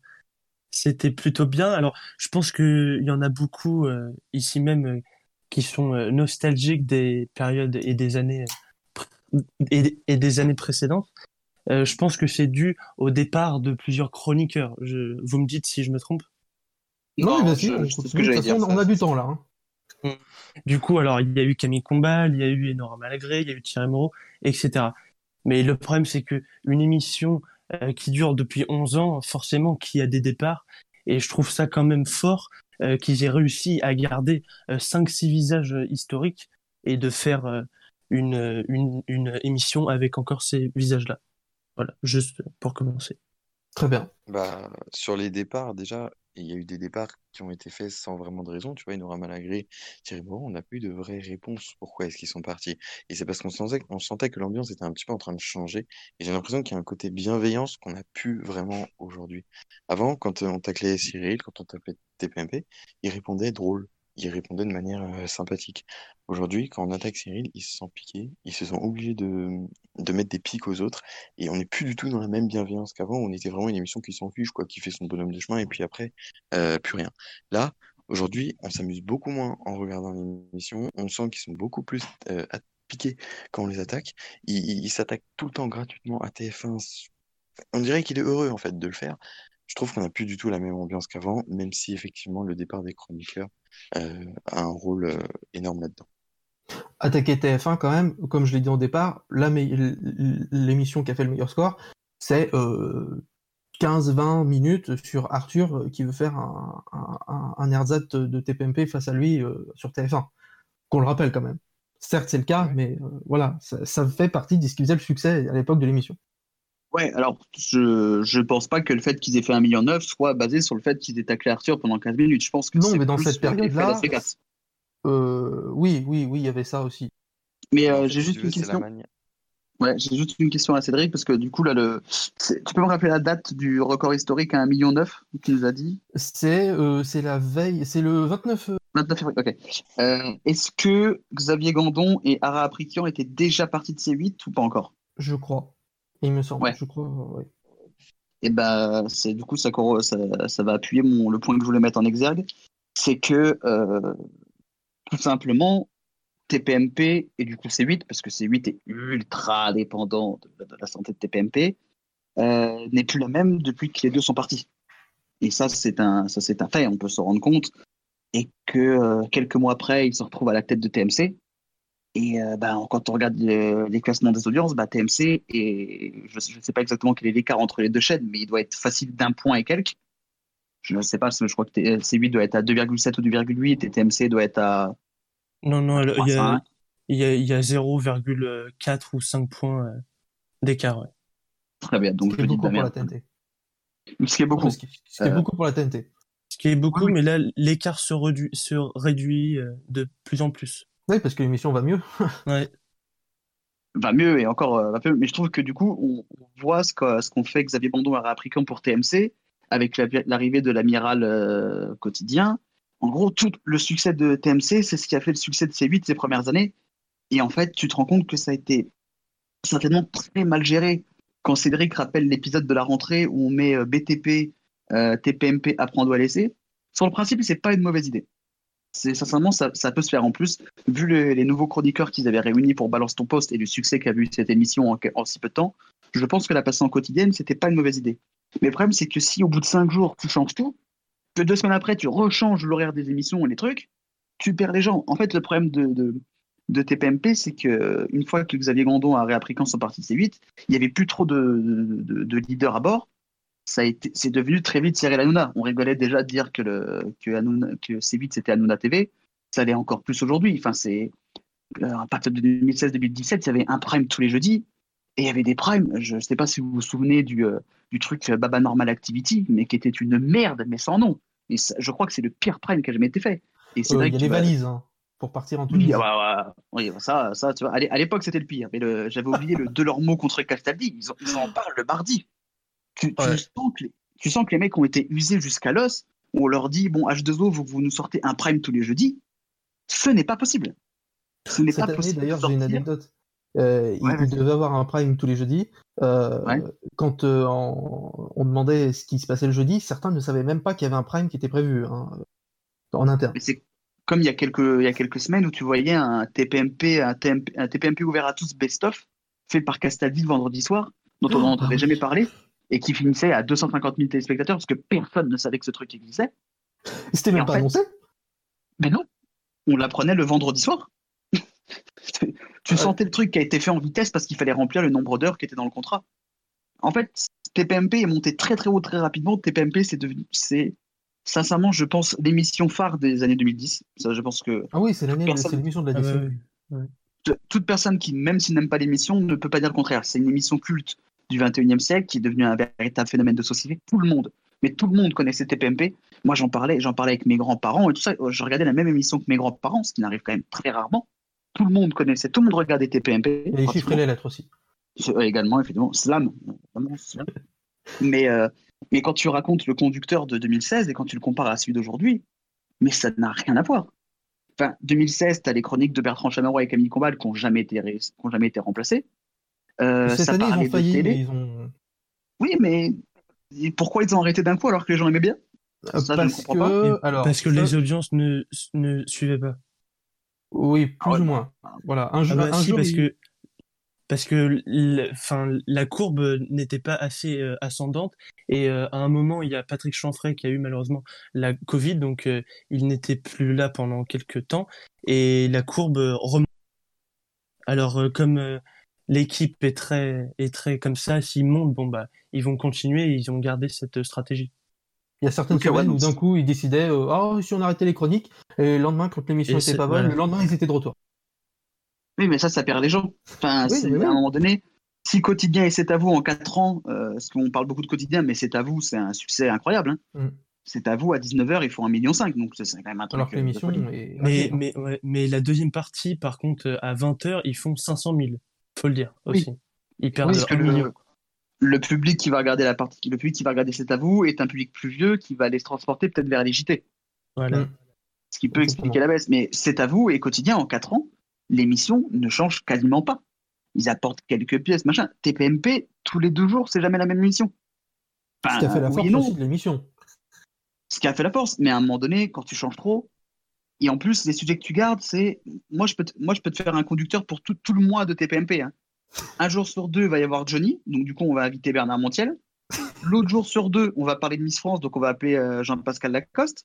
Euh, et du coup, Delphine Vespizer qui est revenu d'un coup, euh, voilà.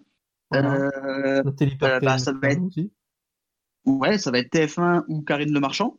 Il faut que ça, ça c'est un des deux qui va prendre toute la semaine, ça, c'est comme ça. On va parler lui, 15 Loana, quand même. hein. Ah oui, ça, c'est plus épisodique. C'est plus épisodique, c'est peut-être tous les 2-3 mois. Non, mais il y a, il y a- il Avec y a deux semaines où ils ont euh, martelé ça. Hein. Loana, ils étaient toujours. hein. Et après, pendant les 25 dernières minutes, ils vont faire balance ton poste. voilà. Alors oui, d'ailleurs, c'est un sujet que je voulais mettre sur la table. Est-ce que on arrive en 2022 bientôt, les élections arrivent. Au vu du conducteur, il y a des très bonnes séquences. Quand aujourd'hui ils ont quand même Michel Zecler, c'est très fort. Quand ils ont euh, quand ils ont tous ces témoignages euh, qui viennent de gens, de personnalités, par exemple, ils ont eu Gabriel Attal là en, fin d'année. Est-ce que l'idée ne serait pas quand même bien meilleure? Alors, quitte à perdre le nom de la marque qui, euh, qui, qui, qui fait venir, mais dire on arrête, touche pas mon poste, on le passe euh, éventuellement, je ne sais pas, le, jeu, le jeudi soir en prime, et on fait euh, à l'inverse de, Bal- de Balance ton poste, et comme ça on fait vraiment de l'actu média euh, à ce moment-là. Mais comme on arrive l'an prochain aux élections présidentielles, est-ce que ce n'est pas mieux de se dire on met en quotidienne Balance ton poste à 20h, et on se lance là-dedans? Qu'est-ce que vous en pensez? Non, moi je Bah pense après, que ils avaient, va. fait, ils avaient fait TPMP politique et euh, ça n'avait pas été non plus euh, exceptionnel. Mais c'est vrai qu'ils sont beaucoup, ils font beaucoup de balance ton poste et c'est, c'est pas forcément très intéressant. Je me rappelle avant, ils faisaient des sujets euh, sérieux, mais c'était beaucoup plus rare. Par exemple, quand ils avaient parlé de l'affaire de Nabila, ça avait cartonné. C'est parce que c'était un sujet Ça restait télé. Mais il n'y a pas tous les Ouais, jours ouais. des affaires comme ça. Quoi. Bah, c'est pour ça que je te dis que ça, ça doit rester exceptionnel. Avec Mm. Michel Zecler, par exemple, c'était génial qu'il l'aurait amené. Franchement, moi, j'avais regardé et c'était super. Il devrait faire garder ça exceptionnel et sur TPMP se concentrer vraiment plus sur les médias parce qu'on en a marre. En plus, je- on voit les tweets, hein, les gens, ils en peuvent plus de, de voir du balance son poste dans, dans TPMP. C'est des sujets qui sont pas du, qui prêtent pas du tout à la rigolade.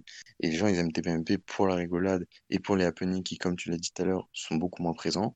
Et c'est pour ça que je pense que ça, ça a marché beaucoup moins. Ouais, mais sauf que en début de saison, ils ont voulu, comme chaque euh, début d'année, euh, parler que médias, et malheureusement, les audiences suivent un peu moins. Donc là, bah, quand ils ont Michel Zecler, bon, bah, les audiences euh, remontent. Donc, ils font plus des trucs sérieux. Mais pour revenir à, à- à ton idée, Cédric, je pense que ça peut être une, une bonne idée de concentrer effectivement la politique, mais toujours dans TPMP. Je suis pas sûr que Balance ton poste en quotidienne, ça va perdre encore plus les gens. Mais je pense qu'effectivement, avec l'élection présidentielle qui arrive, il faudra peut-être mettre plus de politique euh, pour que ça marche encore plus dans TPMP, euh, malgré la colère des uns et des autres. D'accord. Un, autre truc dont on n'a pas trop parlé, parce qu'on on fait que sur TPMP ou on fait sur C8 aussi en général? Non, non, ouais, c'est général, c'est général. Mais de toute façon, Ça si on parle de TPMP, on parle, voilà. Si on parle de TPMP, on parle de C8, parce que C'est pareil. il n'y a y a, il y a- il y a plus d'émissions, il n'y a plus d'animateurs, il n'y a plus d'autres visages pour incarner la chaîne. Si, Ça, il reste le week-end en fait. Bah, Il y a euh, Direct Auto et euh, les animaux de la 8. Et Ouais. William, Et William Lémer- Lémergie. qui, Ah, qui fonctionne de mieux en mieux, d'ailleurs. Ouais, c'est vrai ça. Ouais, mais à un moment donné, euh, je ne veux pas dire de conneries, mais je crois que c'est la rentrée 2016 où tu as la nouvelle édition en direct avec Daphné Burki. Il en pense quoi, Camille? TPMP. Euh, tu as, un jeu le week-end euh, avec Benjamin Castaldi qui a duré euh, un mois et demi. Bonjour. Tu as des émissions pour Valérie Banaïm. euh, t'as- il y avait des incarnations, tu avais Julien Courbet, t'avais des trucs, il y avait plein d'incarnations, il y avait Thierry Ardisson le week-end, parce que maintenant, depuis qu'il n'y a plus Ardisson, les week-ends de, de, de, de C8, c'est- pas ouf, hein. Parce que le... C'est des téléfilms. Ouais, euh, c'était quoi le. J'ai oublié euh, à quel point c'était pas très bien. Le nom de l'émission d'Anouna l'an dernier, le samedi. la La Grande Darka. Ah ouais, merci. Euh, qui Tout est grand, tout est gros. Ouais, qui à la base était parti de- d'un invité qui est sur le fauteuil et qu'on essaie de faire rire avec des mecs qui étaient sortis de YouTube ou de Snap qui ont très vite été dégagés pour faire venir Magloire et, et Philippe Lecoeuvre. Et pas bien Lecoeuvre. Ouais, ouais, voilà. Et donc, Ah non, euh, c'était l'an dernier. problème de c'est C8, une connerie en plus. Ouais, c'est- le problème de C8, c'est qu'il n'y a plus d'incarnation autre que Cyril Hanouna. Parce que même si le- un des autres tauliers, qui est Julien Courbet, est parti, et euh, un truc dont on a, parce qu'on parle beaucoup de TPMP et BTP, on ne parle pas beaucoup d'apprendre à laisser, euh, qui pour moi fait peut-être plus de mal que de, que de bien à, à C8 et à l'Access Prime Time. Qu'est-ce Bah. que tu veux dire par là? Euh, que l'avoir mis pendant le confinement, machin, parce qu'il avait peur de faire une grosse émission, un gros TPMP, ça a marché, c'est très bien. Mais le problème, c'est que après ils l'ont mis à 20h au début à la rentrée avec cette formule. Ça faisait qu'il finissait parfois à 21h30, 21h40. Je me souviens, on avait par- j'avais parlé une fois avec Cédric sur Twitter de ça. Que, en gros, du coup, c'était l'audience d'apprendre à laisser qui était prise pour le Prime. Donc j'ai une pensée pour Carole Rousseau, qui a son enquête sous haute tension, machin, qui voit son Prime et ses reportages commencer à 21h50. Tu dois être ravi, tu vois. Ouais, C'est pour ça qu'ils ont changé. Oui, voilà, donc du coup, après, c'est passé avant, sauf que du coup, ça fait que TPMP commence à 19h40, enfin à 19h45 même, avec la pub et tout ça. Donc du coup, au final, tu te retrouves à une heure et demie d'émission, même pas. Euh, si bien que maintenant, sur Pure Média, l'audience 19h de C8, c'est l'audience de Apprendre ou à laisser. Depuis la fin, là. Ouais, depuis là, depuis une semaine, c'est c'est- Ouais. c'est- c'est- c'est pas vieux, mais c'est bizarre. Et je, moi, je, moi, si j'étais directeur des programmes de C8, donc si j'étais Cyril Hanouna, parce que, que Franck Affieto, il sert pas à grand chose, on va pas se mentir. Oh, Euh, non. Il s'occupe des, des émeutes de la 8. Ouais, voilà. Il- Puis euh, l'autre euh, qui met, euh, qui tweet les communiqués de presse euh, quand, quand TPMP euh, bat le million, euh, donc euh, une fois de temps en temps. Euh, voilà. Moi, Ah, j'aurais non, gardé Balance c'est pas ton poste. Oh, j'exagère à peine. franchement, j'exagère franchement à peine. Ah, là, de- qui tweet les audiences de TPMP ouvert à tous et TPMP avec les filles, là Il y a une belle réussite, ça Ça encore. s'est arrêté. hein. Et il faut juste signaler que Cyril a repris la main sur le vendredi et il a quand même doublé la case. Donc c'est toujours un homme fort et, et qui attire, n'empêche. Ah, mais je, je remets pas en cause le talent Ouais. de Cyril Hanouna, attention. Je remets en cause le- la, la stratégie de C8. Et quand t'es obligé de faire revenir euh, Hanouna le vendredi, c'est quand même pas bon signe. Je pense que ça lui a fait aussi beaucoup de bien globalement pour l'émission. Alors, il y a l'audience est donc là depuis l'épisode René Malville qui a fait du buzz, mais du coup- mais ils sont remontés. Alors, je pense pour plusieurs raisons. Déjà, le vendredi, euh, de la foire réinstallée, ça ramenait des gens et je pense que ça ça a relancé. Et l'ambiance est quand même bien meilleure le, le vendredi, mais c'est quand même plus sympa. Alors qu'il veut, il a envie d'arrêter euh, le vendredi, alors qu'ils l'ont forcé à faire les dernières en décembre. Euh, et, euh, et aussi parce que justement, ils étaient passés un peu plus médias en début d'année, donc ce qui fait que les gens étaient partis, qu'il y avait à prendre ou à laisser, que c'est pas le même public et que du coup ils sont partis. Ils ont réussi, ce qui est une prouesse quand même, à les faire revenir. C'est quand même euh, fort parce que franchement, c'était pas gagné hein, quand on voyait ce qui se passait jusqu'à novembre et que ça tout, tout chouillait le, le million. Euh, et qu'ils sont revenus sur une partie beaucoup plus actu. Est-ce que, comme il y a du succès en fait pour quotidien et c'est à vous, est-ce qu'aujourd'hui les gens ne sont pas plus intéressés par l'actu, le dur, qu'ils ont plus vraiment, ils sont plus vraiment intéressés par le divertissement? Est-ce qu'il n'y a pas aussi cet effet du fait que les gens sont intéressés par l'actu et moins par euh, s'amuser? Bah non, du coup, pour répondre à ça, j'ai un élément qui est l'audience de ce soir chez Baba, qui, comme tu disais, proposait un moment de détente et qui parlait exclusivement de Covid. Et euh, bah, ça marchait pas très bien. Et qu'en fait, les gens, s'ils veulent de l'actu sérieuse, ils vont pas aller euh, sur C8. Les gens qui vont regarder C8, ils veulent euh, des happenings. Ils veulent pas juste du chocolat. Ils veulent des happenings et ils veulent, euh, ils veulent parler de ce qu'ils ont regardé à la télé. Si les gens veulent entendre parler de Covid et de politique, ils vont aller sur cet avoué quotidien. TPMP, c'était un peu cette émission qui à la base était présentée par eh, tout autour on vous parle de trucs qui se passent et qui sont horribles, c'est anxiogène. Nous, on vient et on se marre. Et c'est comme ça que ça, ça marchait. Donc après, s'ils font de l'actu et que ça remarche, tant mieux pour eux. Je pense qu'aussi c'est fait que ben, en 10 ans, euh, Hanouna, maintenant, il a quand même euh, 46 ans. Oui, il a le même âge que ma mère. Donc il a 46 ans, donc il a vieilli. Donc ce qui joue aussi. Hein. Quand il a commencé, il avait à peine 40 ans hein, sur ses 8. Donc ça joue quand même là-dedans. Qu'il a vieilli, qu'il a machin, qu'il a pris plus de poids. Et donc ils ont peut-être envie de se ranger et faire un peu plus sérieux. Ce que je peux comprendre. Alors ça, attention, ça c'est très louable. Moi je suis tout à fait d'accord pour qu'il fasse ça. Par contre, faites-le bien. C'est juste ça. Et euh, du coup, j'ai pas fini ce que je veux dire sur apprendre à laisser. Moi, si j'étais euh, directeur des programmes, j'aurais gardé BTP en quotidienne, parce qu'il y avait un très beau plateau. Et tu faisais BTP et ensuite TPMP, et apprendre à laisser, je mettrais le week-end pour l'Access Prime Time. Le problème, c'est que BTP, je pense qu'il n'y avait pas beaucoup de monde euh, à 17h qui voulait entendre parler des attentats et tout. Non, non, non, enfin, moi, je vous dis ce que je ressens et ce que j'ai vu un peu sur les réseaux, que BTP euh, euh, hyper tôt, ça fonctionnait pas parce que, enfin, moi, j'avais pas envie de d'entendre euh, parler des attentats, de l'islam à 17h sur C8, quoi. C'est à vous- euh, c'est c'est dans l'air, c'est à quelle heure? Oui, oui, 17h50. non, non, mais le public de C8, je vous dis, et le, pu et le public de Balance ton poste préfère ça le soir, je pense, et, et, euh, et ça fonctionne mieux que le, je- le jeudi soir que l'horaire euh, en, pr- en pré-access. Moi, je pense quand même que pour apprendre à laisser, ils ont fait l'erreur de pas attendre. Je pense que le public était tellement différent qu'ils n'étaient pas au courant que l'émission était de retour parce qu'ils ont, ils sont nuls en com assez vite, ils sont nuls. Ça, c'est une euh, catastrophe. euh, c'est c'est une cata. Ils- et ils n'ont pas assez attendu. euh, euh, et ils étaient donc, euh, je sais pas, à 800, 600 000, enfin, sur 800 000 sur la, la 800 000, ouais. Ouais, 800 000 sur la partie principale. Ils n'ont, ils n'ont pas assez attendu. Pour moi, je pense qu'ils auraient pu retrouver les scores qu'ils avaient en juin en attendant. En atten- Là, on voit l'émission quand elle est passée à 18h, en l'espace euh, entre septembre et décembre, ils ont fait x2. Ils ont redoublé la case. Je pense que tout était une question d'attente. Non, mais ils font tout dans la précipitation. En fait, y a pas de... t'as l'impression qu'il n'y a pas de ligne directrice. Ils font tout au jour le jour. Euh, ils tentent un truc, euh, ça marche pas le lendemain, bim. Mais ouais, mais laisse le temps de, de s'installer. Enfin, TPMP, ils ont pas fait 1,5 million en deux jours. En fait, c'est la même organisation qu'Europe 1. Ben, euh, en vrai, c'est ça. Non, mais c'est totalement ça. Regarde le quotidien. Le, le quotidien, il a fallu peut-être deux ans avant qu'il passe devant TPMP. Oui.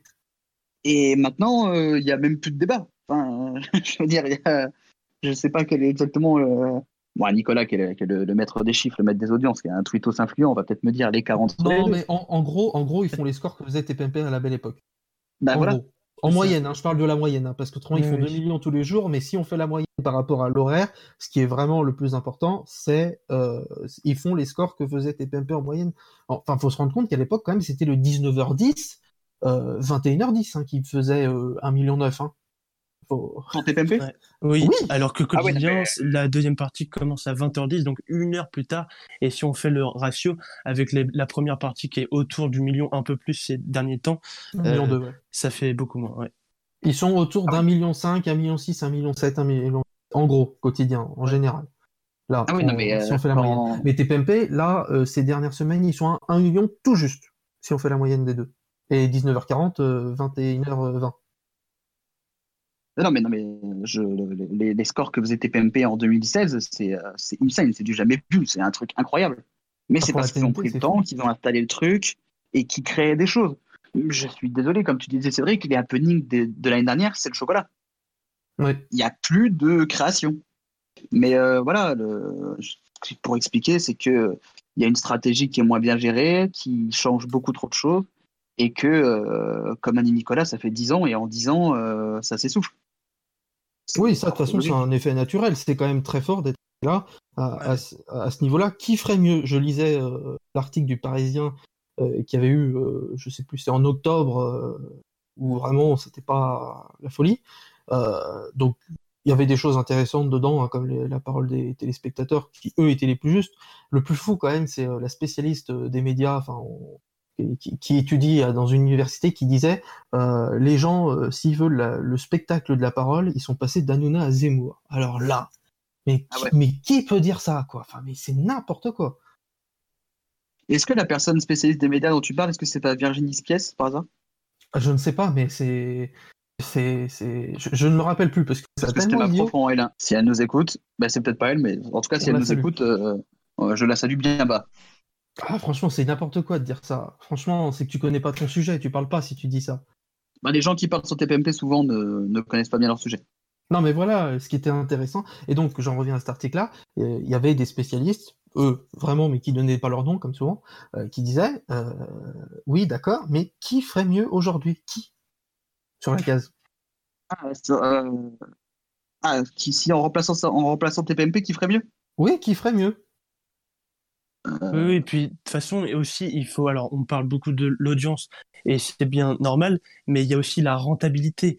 Euh, faut pas oublier que quotidien coûte très très cher, TPMP coûte moins cher, donc euh, heureuse, enfin, heureusement, entre guillemets, qu'ils font moins d'audience, c'est moins grave, quoi, parce que TPMP est toujours très très rentable, enfin, il porte la chaîne, et la moyenne, euh, la part d'audience moyenne de, de la chaîne euh, augmente toujours grâce à, à TPMP et aux productions de, de Cyril. Donc voilà, il n'y a pas, il y a pas, euh, il y a pas, euh, il y a pas urgence quoi. Je suis pas sûr que le prime de la Grande Passera ait été très rentable. Non non, mais pas tout, mais en moyenne si si, quand même.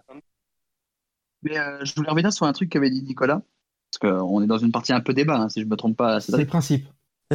Bien, donc, donc débattons. Euh, tu, tu parlais, on a parlé à juste titre des départs de chroniqueurs phares, et tu as dit que c'était fort en- au bout de 10-12 ans d'existence d'avoir gardé 5-6 visages qui restaient. Ouais. Je me suis pas, c'est bien ce que tu as dit, je me suis pas trompé. Oui oui oui oui. oui. Ouais, c'était ça. Euh, je suis pas d'accord. Parce qu'on a parlé de, de Ruquier et des grosses têtes tout à l'heure. Le Ruquier, ça fait pratiquement 20 ans, pratiquement, a si on compte, on quasiment la gêner, même ouais. bande. Bah, c'est, franchement, entre on va se gêner, euh, on Rien a à tout cirer. essayé. Ouais, rien à cirer, on a tout essayé.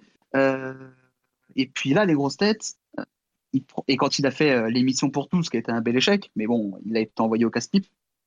On se souvient de cette émission, cette belle période de l'Access Prime Time de, de France 2 qui avait été un bel échec. Je pense que ça a Euh, beaucoup aidé ouais, alors, aussi, ça. hein. Il y a une Ouais. explication. Il y a une raison, c'est que euh, les grosses têtes, ils sont leaders, RTL leader. Donc le truc, c'est que euh, TPMP, tous les chroniqueurs qui sont partis, bon bah Camille Combal, bon euh, TPMP, on, est bien d'accord qu'ils sont pas leaders, donc euh, ils ont tous voulu aller vers plus loin, plus fort. Donc Combal est parti sur TF1. Il y a une marge de progression et tout le monde veut progresser. Jean-Luc Lemoyne, il est parti sur France 3, donc voilà. alors que les, grosses têtes, bah il y a pas mieux, j'ai envie de dire, tu vois. Mais c'est même pas que pour l'argument des grosses têtes. À chaque fois qu'il y a une aventure Ruquier, il y a toujours les mêmes têtes. Donc lui, en 20 ans, il a réussi à garder une bande qui, euh, qui augmente au fur et à mesure des années. Il y a eu des nouveaux, il y a eu quelques départs. Enfin, ça, c'est normal, à mon avis. Mais Ouais, mais alors aussi, euh, ils tournent beaucoup plus souvent. Enfin, TPMP, euh, alors ils sont beaucoup, mais il y a beaucoup de départs, euh, etc. oui, mais je je pense pas qu'ils soient tous partis parce que TPMP était plus leader. Il y en a qui sont partis Parce que c'était une grosse machine qui broie. parce que c'était c'est une grosse machine, exactement. Et comme a dit Aurélien, c'est parce que tu as l'impression qu'il y a beaucoup moins de bienveillance et de bonne ambiance qu'avant. Thierry Moreau, il part comme ça du jour au lendemain. C'est pas parce que les audiences baissent, c'est qu'à mon avis, il devait en avoir marre. Et Nora Malagré, elle est partie à cause des différents scandales. Mathieu Delormeau, il est parti parce que tu sens, parce qu'il avait déjà fait un vrai faux départ et tu sentais qu'il était essoré. Bertrand Chameroy, il part parce qu'il était euh, la taupe supposée de Society. Je sais toujours pas si c'était lui du coup ou pas. Il y a des jour. Je pense que oui, mais voilà. Et euh, tu sens que bah, ça lui allait pas, que l'ambiance n'allait pas bien. Euh, bah, Julien Courbet, il est parti pour des raisons euh, professionnelles de M6 et il a très bien fait. Et Jean-Luc Lemoyne, c'est parce qu'il avait son truc TPMP fait la semaine qui a été dégagé un peu comme ça et que apparemment, quand on se souvient de l'épisode hein, sur Twitter, quand Cyril Hanouna expliquait que c'était prévu que l'émission s'arrête et qu'il discutait de choses avec ses 8, que Jean-Luc Lemoyne tweetait Ah bah je suis pas au courant. Tu sens qu'il y a, y a quelque chose qui va pas. Et euh, je veux pas. Je, alors ça va être très, très gratuit, très méchant ce que je vais dire, je suis désolé. C'est très Mais, gratuit, euh, très méchant. Oui, voilà. Euh, quand, je, quand tu vois le. Quand Cédric nous a donné la composition de la table lors de l'émission en février 2016, et que tu compares la- les chroniqueurs qui sont autour de la table ces dernières semaines à TPMP, ah, ça fait quand même de la peine. Hein. Après, ils étaient inconnus aussi, ceux qui sont arrivés. Bah oui, c'est ce que j'allais dire. Thierry Moreau, Jean-Michel Maire, en 2010, c'était entre guillemets personne non plus. Alors là, euh, Nicolas Pernikov, Guillaume Janton, je suis sûr que bah, peut-être que dans cinq ans, euh, ils auront un vrai nom dans le métier. Ça, c'est pas un argument de dire oui, c'est personne, euh, etc. En parlant de Pernikov, il, il- il Ouais, était arrivé il y a quelques, il y a quelques saisons. Enfin, il y a, Oui, il y a ouais, deux ans. En et je n'ai 2018, jamais, mais jamais compris pourquoi est-ce qu'il était réservé au vendredi. Ouais, ouais, ouais, ouais, C'est une pointure, il est très bon. Mais qu'est-ce qu'il Verdez, là, dans, dans Vicis Verdez, là, avec le siège quand il se retournait, c'était une très belle séquence. Ah, c'était incroyable. Ouais, pendant- pendant un ou deux jours. hein. Après, ça devenait, c'était chaud. Plus, plus, même, mais ouais. Ouais, Mais, une euh, semaine, mais après, c'est bon. Mais, Mais même, je- euh, Guillaume Janton, franchement, je trouve qu'il a des bons arguments, il explique bien ses trucs. Enfin, alors même s'ils sont pas connus par par euh, le grand public, j'ai envie de dire, ils sont vraiment euh, très talentueux euh, en médias, je trouve. C'est pas un problème de notoriété, attention, je me permets pas de dire ça. Euh, c'est un problème de légitimité. C'est-à-dire que quand tu vois sur le plateau Julien Courbet, Benjamin Castaldi, Isabelle Morini-Boss, Gilles Verdez, Thierry Moreau, bah, ils me parlent de médias, je les écoute. Jean-Luc Lemoine, on sait que c'est une pointure de l'humour depuis des années. Et Nora Malagré, elle a du vécu, elle avait un caractère. Là, je suis désolé. Alors là, ça va être encore plus gratuit et méchant ce que je vais dire. Kelly Bedovelli, qui est passé de plante verte à experte média. voilà. Non, mais c'est vrai. À un moment donné. Voilà. Non, Mais l'autre, elle va, t'ex- elle va découvrir un vaccin pour le coronavirus. Hein Euh, Jean-Pascal Lacoste, ah, il est très sympathique, hein, mais c'est son plus gros d'armes, c'est d'avoir- Exactement. Son plus gros d'armes, c'est d'avoir chanté l'agitateur, avoir joué dans Risque Police Scientifique et d'être le beau-frère de. euh, merde. La meuf de. Miss France. Merci. Putain, Nicolas, il est toujours là. Nicolas, tu veux pas toujours être en backup de moi? Comme ça, dès que j'ai un trou, mais Je serai dans t'embauche. ton oreille, je te presse une Ah ouais.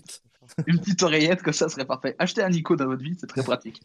Ah non, mais. euh, Et puis, euh, René Malville. René Malville, mec. Ah, ouais, non, mais il était drôle. Enfin, ils sont peut-être pas légitimes à parler de certains sujets, mais TPMP, c'est aussi du divertissement et on cherche des personnages. Et René Malville, c'était un personnage.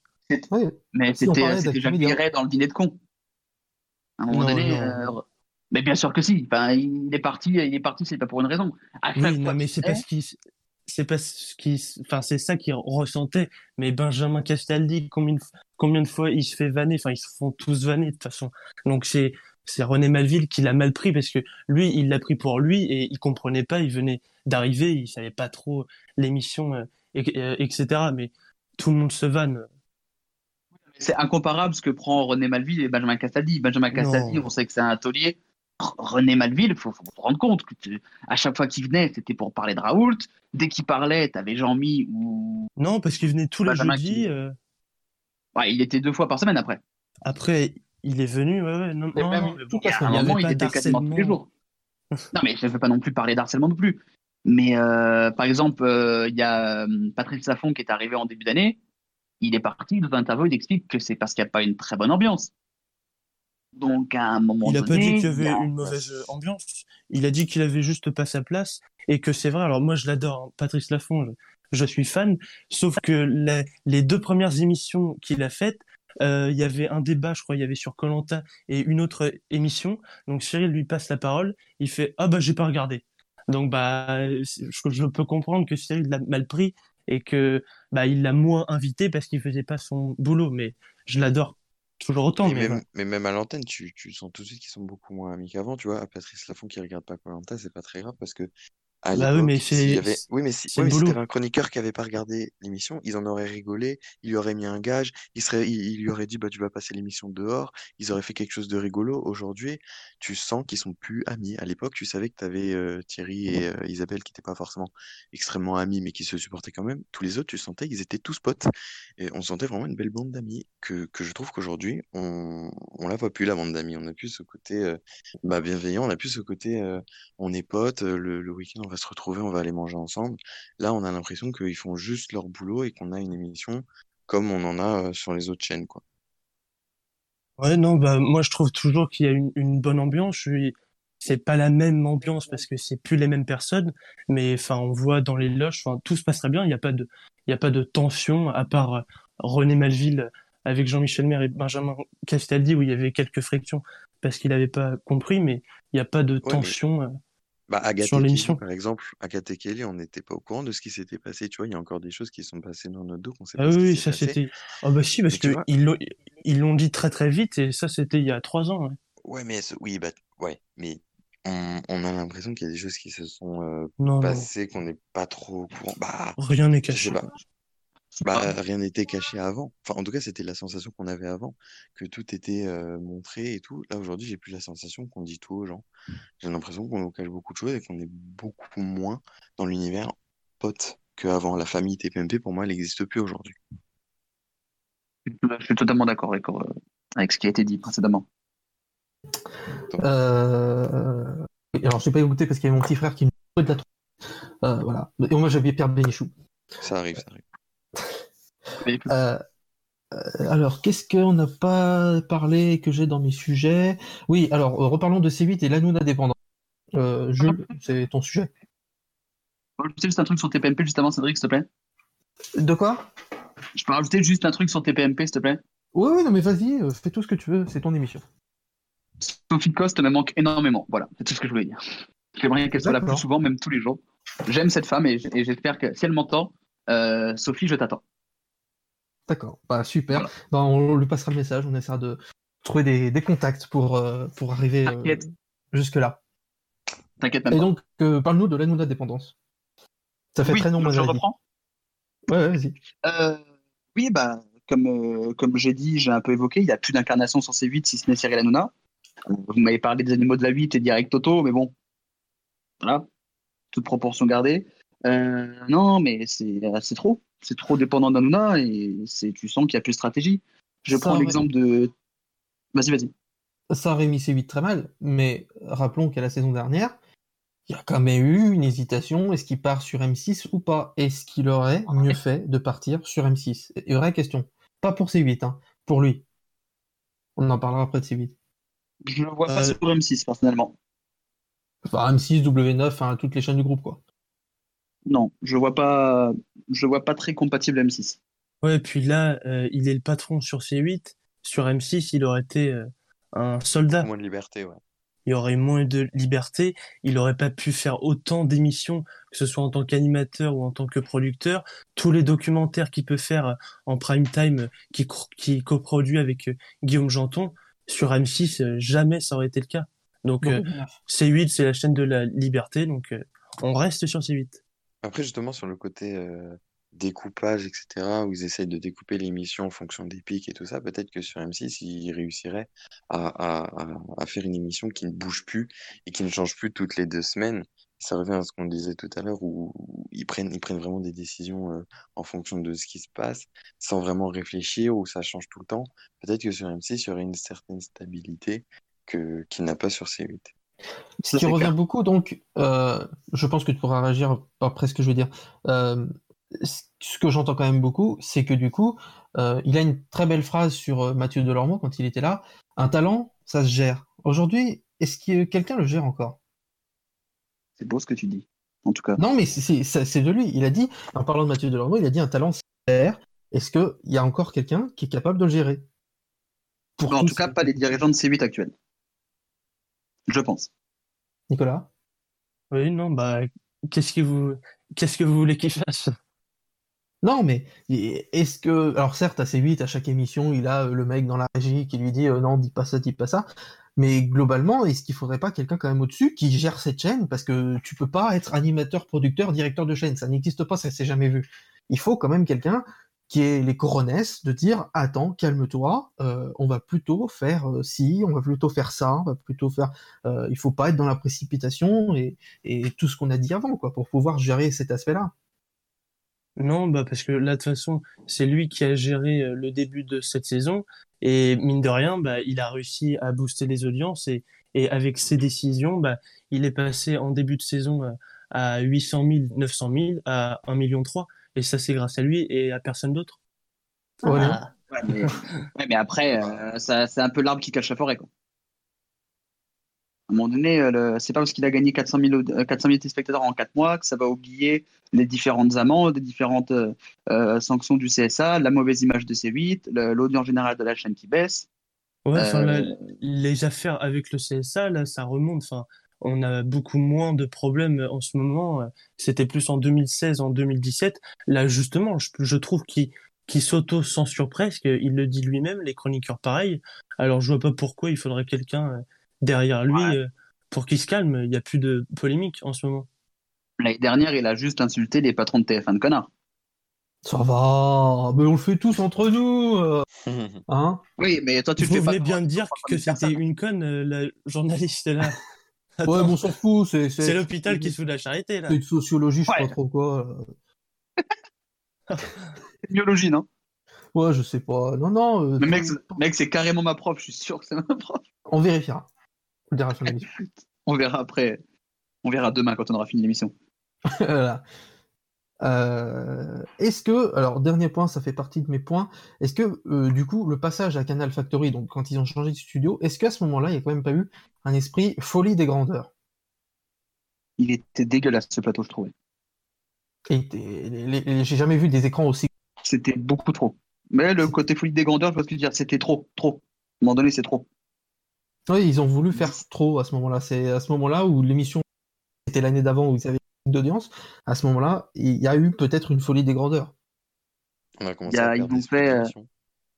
Ouais, euh, ils étaient 34 autour de la table à un moment donné, frère. Aujourd'hui Il y aussi, a un plus de gens dans le 34. public. Ouais, non, mais ouais, incroyable. Ah, mais le plateau, il était trop grand. Oh, mais oui, mais il y avait toujours quand même un petit espace happening qui manque. Ouais, mais du coup, ce qu'on a perdu avec ces plus grands plateaux, plateaux, c'est le, le côté. euh, et ce qui a été très fort avec euh, ce que là où Cyril Hanouna était très fort, c'est la proximité avec les téléspectateurs et le fait de. Il n'y a aucune émission à part, autre que TPMP qui a aussi bien intégré les réseaux sociaux que pour d'autres émissions de télé. Ça, ça c'est c'est un des que- points forts et un des points positifs. C'est cette proximité avec les téléspectateurs et passer sur un plus gros plateau. L'écart avec le public s'est resserré et tu as l'impression de perdre de la proximité du rapprochement avec les téléspectateurs. Et ça se sent maintenant avec le fait que quand tu vas sur Twitter, les gens ont l'air agacés quand tu leur annonces ce programme et qu'on a encore du jeudi ou machin. Et tu as l'impression qu'il y a plus de distance qui met avec les téléspectateurs. Et symboliquement, ça a été marqué par euh, ce plateau plus grand. Euh, voilà, je fais même des métaphores et des images parce que j'ai j'ai bac plus 5. A- annoncer le programme, je trouve que c'est une erreur de com extraordinaire parce que ça te dégoûte de base de savoir ce que tu vas voir et que t'aimes pas le programme qui est proposé. Avant, il n'y avait pas ça, ça n'existe pas. On ne donnait pas le programme. Il faut arrêter de donner le programme, ça aidera déjà pas mal. Moi, je suis pas d'accord, mais. Ah ouais? Bah, J'ai pas d'argument, mais je suis pas d'accord. Déjà, déjà Cyril, il le vend déjà, Cyril le vend déjà un petit peu mieux que sur, euh, que sur les tweets. Parce que lui, il va être capable de te sortir, euh, ouais, reste avec nous, on va voir un truc de ouf et tout. Et puis ça marchait. euh, il y a quelques années, on restait jusqu'à la fin pour voir ce qui allait se passer. Et puis d'ailleurs, on était un petit peu déçus, mais au moins on restait. Alors que c'est vrai qu'annoncer le programme, je pense qu'effectivement, c'est une mauvaise idée. Bah maintenant, t'as le sommaire animé par Guillaume Janton sur des musiques funky. Attention, tout de suite, on va voir comment Loana fait dans quelques années découvrir le petit Grégory. Est-il mort? Mais par qui? À tout de suite Bon, c'est un peu particulier quand même. Hein. Ça, c'est très bien sur Balance ton poste, par exemple. Non, mais dans certaines séquences, tu regardes pas les sommaires, toi. Parce que vraiment, des fois, les sommaires, euh, il y a des musiques funky avec des sujets Ah, super mais graves. justement, c'est ce que je te dis. Pour moi, les, les, les sommaires, ils devraient le faire- rester- garder ça pour Balance ton poste. Ouais, voilà. Et euh, voilà. Mais tu parlais de, de la com qui était dégueulasse sur C8. De, je sais qu'un un des premiers CM de TPMP, c'était Damien Mescudi, qui est un CM de talent que je suis sur Twitter et Oui, qui est très il y drôle. Ginger, qui Ensuite- fait Virgin Tonic maintenant. Ouais, aussi. Ensuite, il y a eu, euh, je crois que Dorian. Dorian. Voilà. Ouais. Le connaît qui a quitté, qui était très bien et qui ensuite est devenu CM du live de Webedia. Ouais, bah, il a pas de chance. Enfin, euh, je me rappelle par qui ils ont remplacé Florian Vassino. Euh, Ils ont remplacé par, euh, évidemment, la mère du, du celui qui s'en occupait pour faire des tweets le week-end hein, et qui insultait les gens. Rappelons-le de cet Ouais. épisode. Oui, il y a, y y une fois, pendant une ou deux, une, bon, une semaine, une semaine, les gens trouvaient que vu qu'il était parti, c'était nul à chier, le machin. Aujourd'hui, c'est pas mieux, hein, parce que tu, tu ne sais pas ce qui se passe dans l'émission. Alors, t'as le Ah, c'est avant, nul à chier. mais tu ne sais absolument pas les, les extraits partent 8 ans après. Par exemple, il y a Julien Bitz qui vient la dernière fois. C'est un événement. La vidéo ne sort pas. Non. La vidéo, ils ont sorti la vidéo que plus tard dans la soirée. Ils, ne sortent, enfin, il y a des trucs qui sont hallucinants quoi dans la com quoi. Euh, Pour faire parler de l'émission, mais le- Le CM de TPMP, là, c'est une catastrophe. c'est, bah, ils sont partis dans un système que voilà, on, on dit avant, on fait quelques petits tweets. J'ai l'impression qu'en fait, il y a une personne pour euh, pour pour pour, pour s'occuper du global et que euh, ils n'arrivent pas à suivre quoi. C'est c'est trop dur. Ah bah, tu De toute m'étonnes. façon, euh, de toute façon, on regarde les gifs de TPMP sur le compte euh, GIF TPMP qui permet de- d'avoir un petit retour. euh. Euh, est-ce que, est-ce que, est-ce qu'on n'a pas quand même fait globalement le tour là de la question? Est-ce que vous avez un dernier point euh, à évoquer? La télé, c'est que de la télé? Oh, c'est bon. Ah, la télé, c'est que envie d'applaudir. d'où ça sent, mais c'est bon. Un gâteau pro me manque aussi également. Un gâteau pro, je t'aime aussi. Faut le savoir. D'accord, fais-nous la liste là, comme ça le temps que je trouve euh, quoi dire d'autre. Ah bah, très bien, si ça peut combler. Alors, Agathe Prou, Sophie Coste, euh, Justine Fraioli également, qui me manque énormément. Et puis, euh, voilà. Mais Agathe Prou dans Balance ton poste, par contre, je, je trouve que c'est pas terrible parce que quelle crédibilité elle a, elle, à, à te parler de, de politique, etc. Face à des gens comme Bah, Laurent Saillet ou Karim Zeribi qui sont des anciens politiques. Bah, Agathe Prou, elle était journaliste au Zaroc quand même. Alors, euh, C'est- Ouais, ouais, ouais, c'était une Ouais. journaliste aux Inrocks, mais c'est pas une Ouais. personne qui va te parler de. Enfin, je sais pas, moi, j'ai pas envie de l'écouter quand même. ouais, bah, c'est, c'est vrai qu'il y a, pas beaucoup de jeunes dans l'émission, donc elle représente la jeunesse. Enfin, elle représente. C'est pas elle qui le Malek dit elle-même. Voilà. Ma- ah oui. C'est vrai, mais, mais pour la crédibilité de l'émission, je trouvais ça mieux de prendre que des anciens politiques ou des gens qui bossent là-dedans. Et, euh, et d'ailleurs, l'émission en ce moment est très bien. L'émission, on est... Balance ton poste, c'est un vrai succès. Pour le coup, on l'a pas trop évoqué, mais je trouve que c'est Ah une oui. vraie réussite. Ouais, ouais, c'est une vraie aussi. Ah oui, oui, oui, ça par contre, euh, oui, c'est pour ça que moi, je, enfin, maintenant, j'étais pas forcément, enfin, si j'ai toujours été de l'équipe de dire, euh, à un moment donné, ils vont passer en quotidienne, il faut qu'ils passent en quotidienne pour 2022. Pour moi, euh, je, je, je reste là-dessus. Enfin bon, c'est Je pas suis d'accord avec toi. On, en a discuté. Ouais, mais et- tu vas vite faire le tour des politiques si tu fais tous les jours, alors que tu fais une fois par semaine. Mais là-dessus, mais regarde, mais regarde le conducteur, Aurélien, je te jure, ils arrivent à faire BTP avec. Je te promets. Pour moi, ils, ils y arrivent. Et surtout, si c'est pour avoir l'avis de Kelly Vedolivieri sur le ou d'avoir l'avis de je sais Ouais, pas qui, qui d'autre là, les chroniqueuses qui arrivent, vrai machin. Ouais, Ouais, mais le, pro- le, le pro- ouais, mais le problème, c'est que si on met BTP en quotidienne, il y aura plus de place pour le divertissement. Et je pense que les gens, ce qu'ils aiment, c'est d'avoir TPMP, des sujets sérieux, mais sans se prendre au sérieux. Alors que dans mais- BTP, il n'y a pas de, de place pour le divertissement. hein. Ok, mais le jeudi compliqué. soir alors. Tu fais un grand tous pas mon poste le, le, le jeudi soir, quitte à commencer à 20h30 au lieu et de couper BTP à- avant, et euh, tu fais une émission qui va jusqu'à minuit et tu fais ta semaine comme ça. Et tu fais un divertissement, et tu fais des médias, et tu, tu reviens à la formule d'avant. Cédric, Cédric, je t'aime pour ce que tu viens de dire. Mais Je suis totalement moi d'accord avec ce que tu viens de dire. Pour, pour- Ouais, non, pour- mais ça peut euh, être une, une bonne idée. hein. Pour moi, l'an prochain, c'est- c'est c'est quelque chose comme ça qu'il faut faire. Je l'avais dit sur Twitter pendant le confinement. Cette année, ils n'ont pas fait de version 4 de l'émission. L'ont fait les premières semaines parce que pour il y a eu il y a eu il y a eu trois versions de l'émission. Il y a eu euh, la version euh, en hebdo, il y a eu la version quotidienne avec les médias et il y a actuellement la version euh, avec qui est plus médias actualité, mais enfin des fois actualité. Et pour moi, il fallait une version 4 qui était arrivée là à cette rentrée et ils n'ont pas gardé. Je trouve que c'est une connerie et qu'il va falloir absolument passer. Une, il y a une, une quatrième méthode quoi. Je retire ce que j'ai dit tout à l'heure, tu seras la personnalité qui marquera 2021. Cédric. Non, mais bon, voilà. Euh, mais néanmoins, je tiens à terminer ce débat parce que j'ai une information exclusive. Ce n'est pas une vanne. Voilà. Non, mais c'est vrai. Je ne Ah, fais j'ai pas peur. de blague. Sur, sur le sujet, vous trouvez qu'Anouna fait trop euh, de... euh, cette année, il fait beaucoup trop de d'antennes, c'est ça? Euh, non, moi, j'ai jamais dit ça. Moi non. Ça choque moins que l'année d'avant. Ouais, Hein moi aussi. Pareil. Ouais. Je trouve il s'est calmé, je trouve. Oui, eh bien, euh, il ne va pas se calmer puisqu'il euh, arrive très bientôt. Normalement, il est en discussion pour euh, rejoindre une célèbre radio euh, musicale et faire euh, une émission de deux heures euh, l'après-midi, en fin d'après-midi. Une radio musicale? Je, je n'en dirai pas plus, je n'ai pas le droit d'en dire plus. J'ai toutes les infos. Mais euh, il, était en discussion, enfin assez avancée, pour euh, voilà prendre une case euh, en radio sur une radio musicale. Une radio musicale plutôt vierge? Je, je n'ai pas le droit d'en dire plus. Je laisse vous faire vos, vos mutations. Non, mais tu peux dire oui, en tant qu'on dit pas le nom. Une radio musicale plutôt vierge ou une radio musicale qui se passe dans le ciel et qui diffusera du rock Ou du rap plutôt? C'est vrai qu'il y a les deux possibilités. Il y a les deux possibilités. Euh, Ou une mais en radio qui donnerait de la des- patate des, des, des, des- des gens qui sont quand même assez proches euh, du groupe euh, Bolloré. Donc là, le temps que ça remonte au cerveau, voilà. Très bien. Il sera Voilà. sur radio classique. Voilà, donc c'est- une vraie info. hein. Je, elle- je ne sais pas si vraiment ça va être fait, etc. Mais je sais qu'il était en discussion très poussée pour, pour rejoindre le, ce- cette, cette case-là. Je, je n'en dirai pas plus. C'est c'est une bonne nouvelle? Pour vous Je le dirai avant la fin de l'émission. Hein Tu le diras avant la fin de l'émission. Je vous c'est- dirai en antenne. Je, tu le diras avant la fin de l'émission. Ok, d'accord. Je le couperai. Ah bah, je m'en branle après, tu fais ce que tu veux. Euh, du coup, c'est une bonne nouvelle pour vous qu'il fasse ça avant les boîtes? Ah mince, j'ai dit Euh. l'horaire. Je te vais pas. Oui, bon, Ah, on, c'est- avait, on s'en doutait.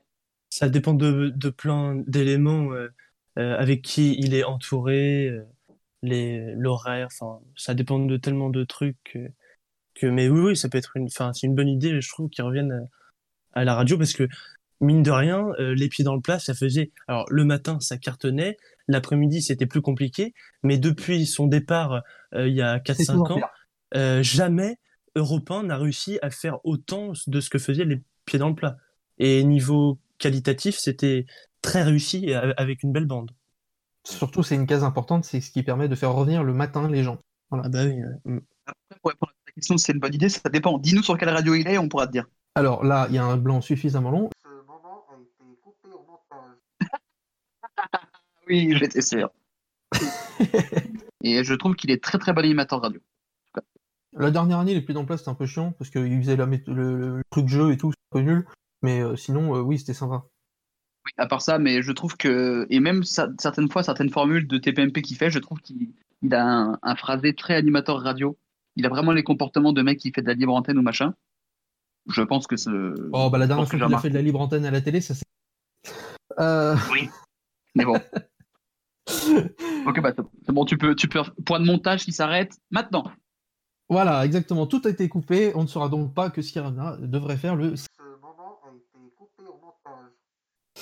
Et voilà, c'est la fin de la première pastille du Flixitarien. Euh, vous retrouverez euh, la semaine prochaine euh, sur le podcast du troisième lieu la suite avec bien sûr évidemment les awards tant attendus. Merci de nous avoir écoutés. Ce que vous entendrez c'est la suite de cette émission mais qui a duré 4 heures et on trouvait que c'était un peu long. Donc on vous attend très nombreux à la fois pour cette émission mais également pour écouter les awards la semaine prochaine.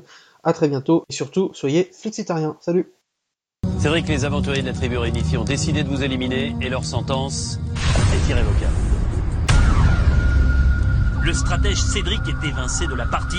Beau joueur, il s'en va la tête haute.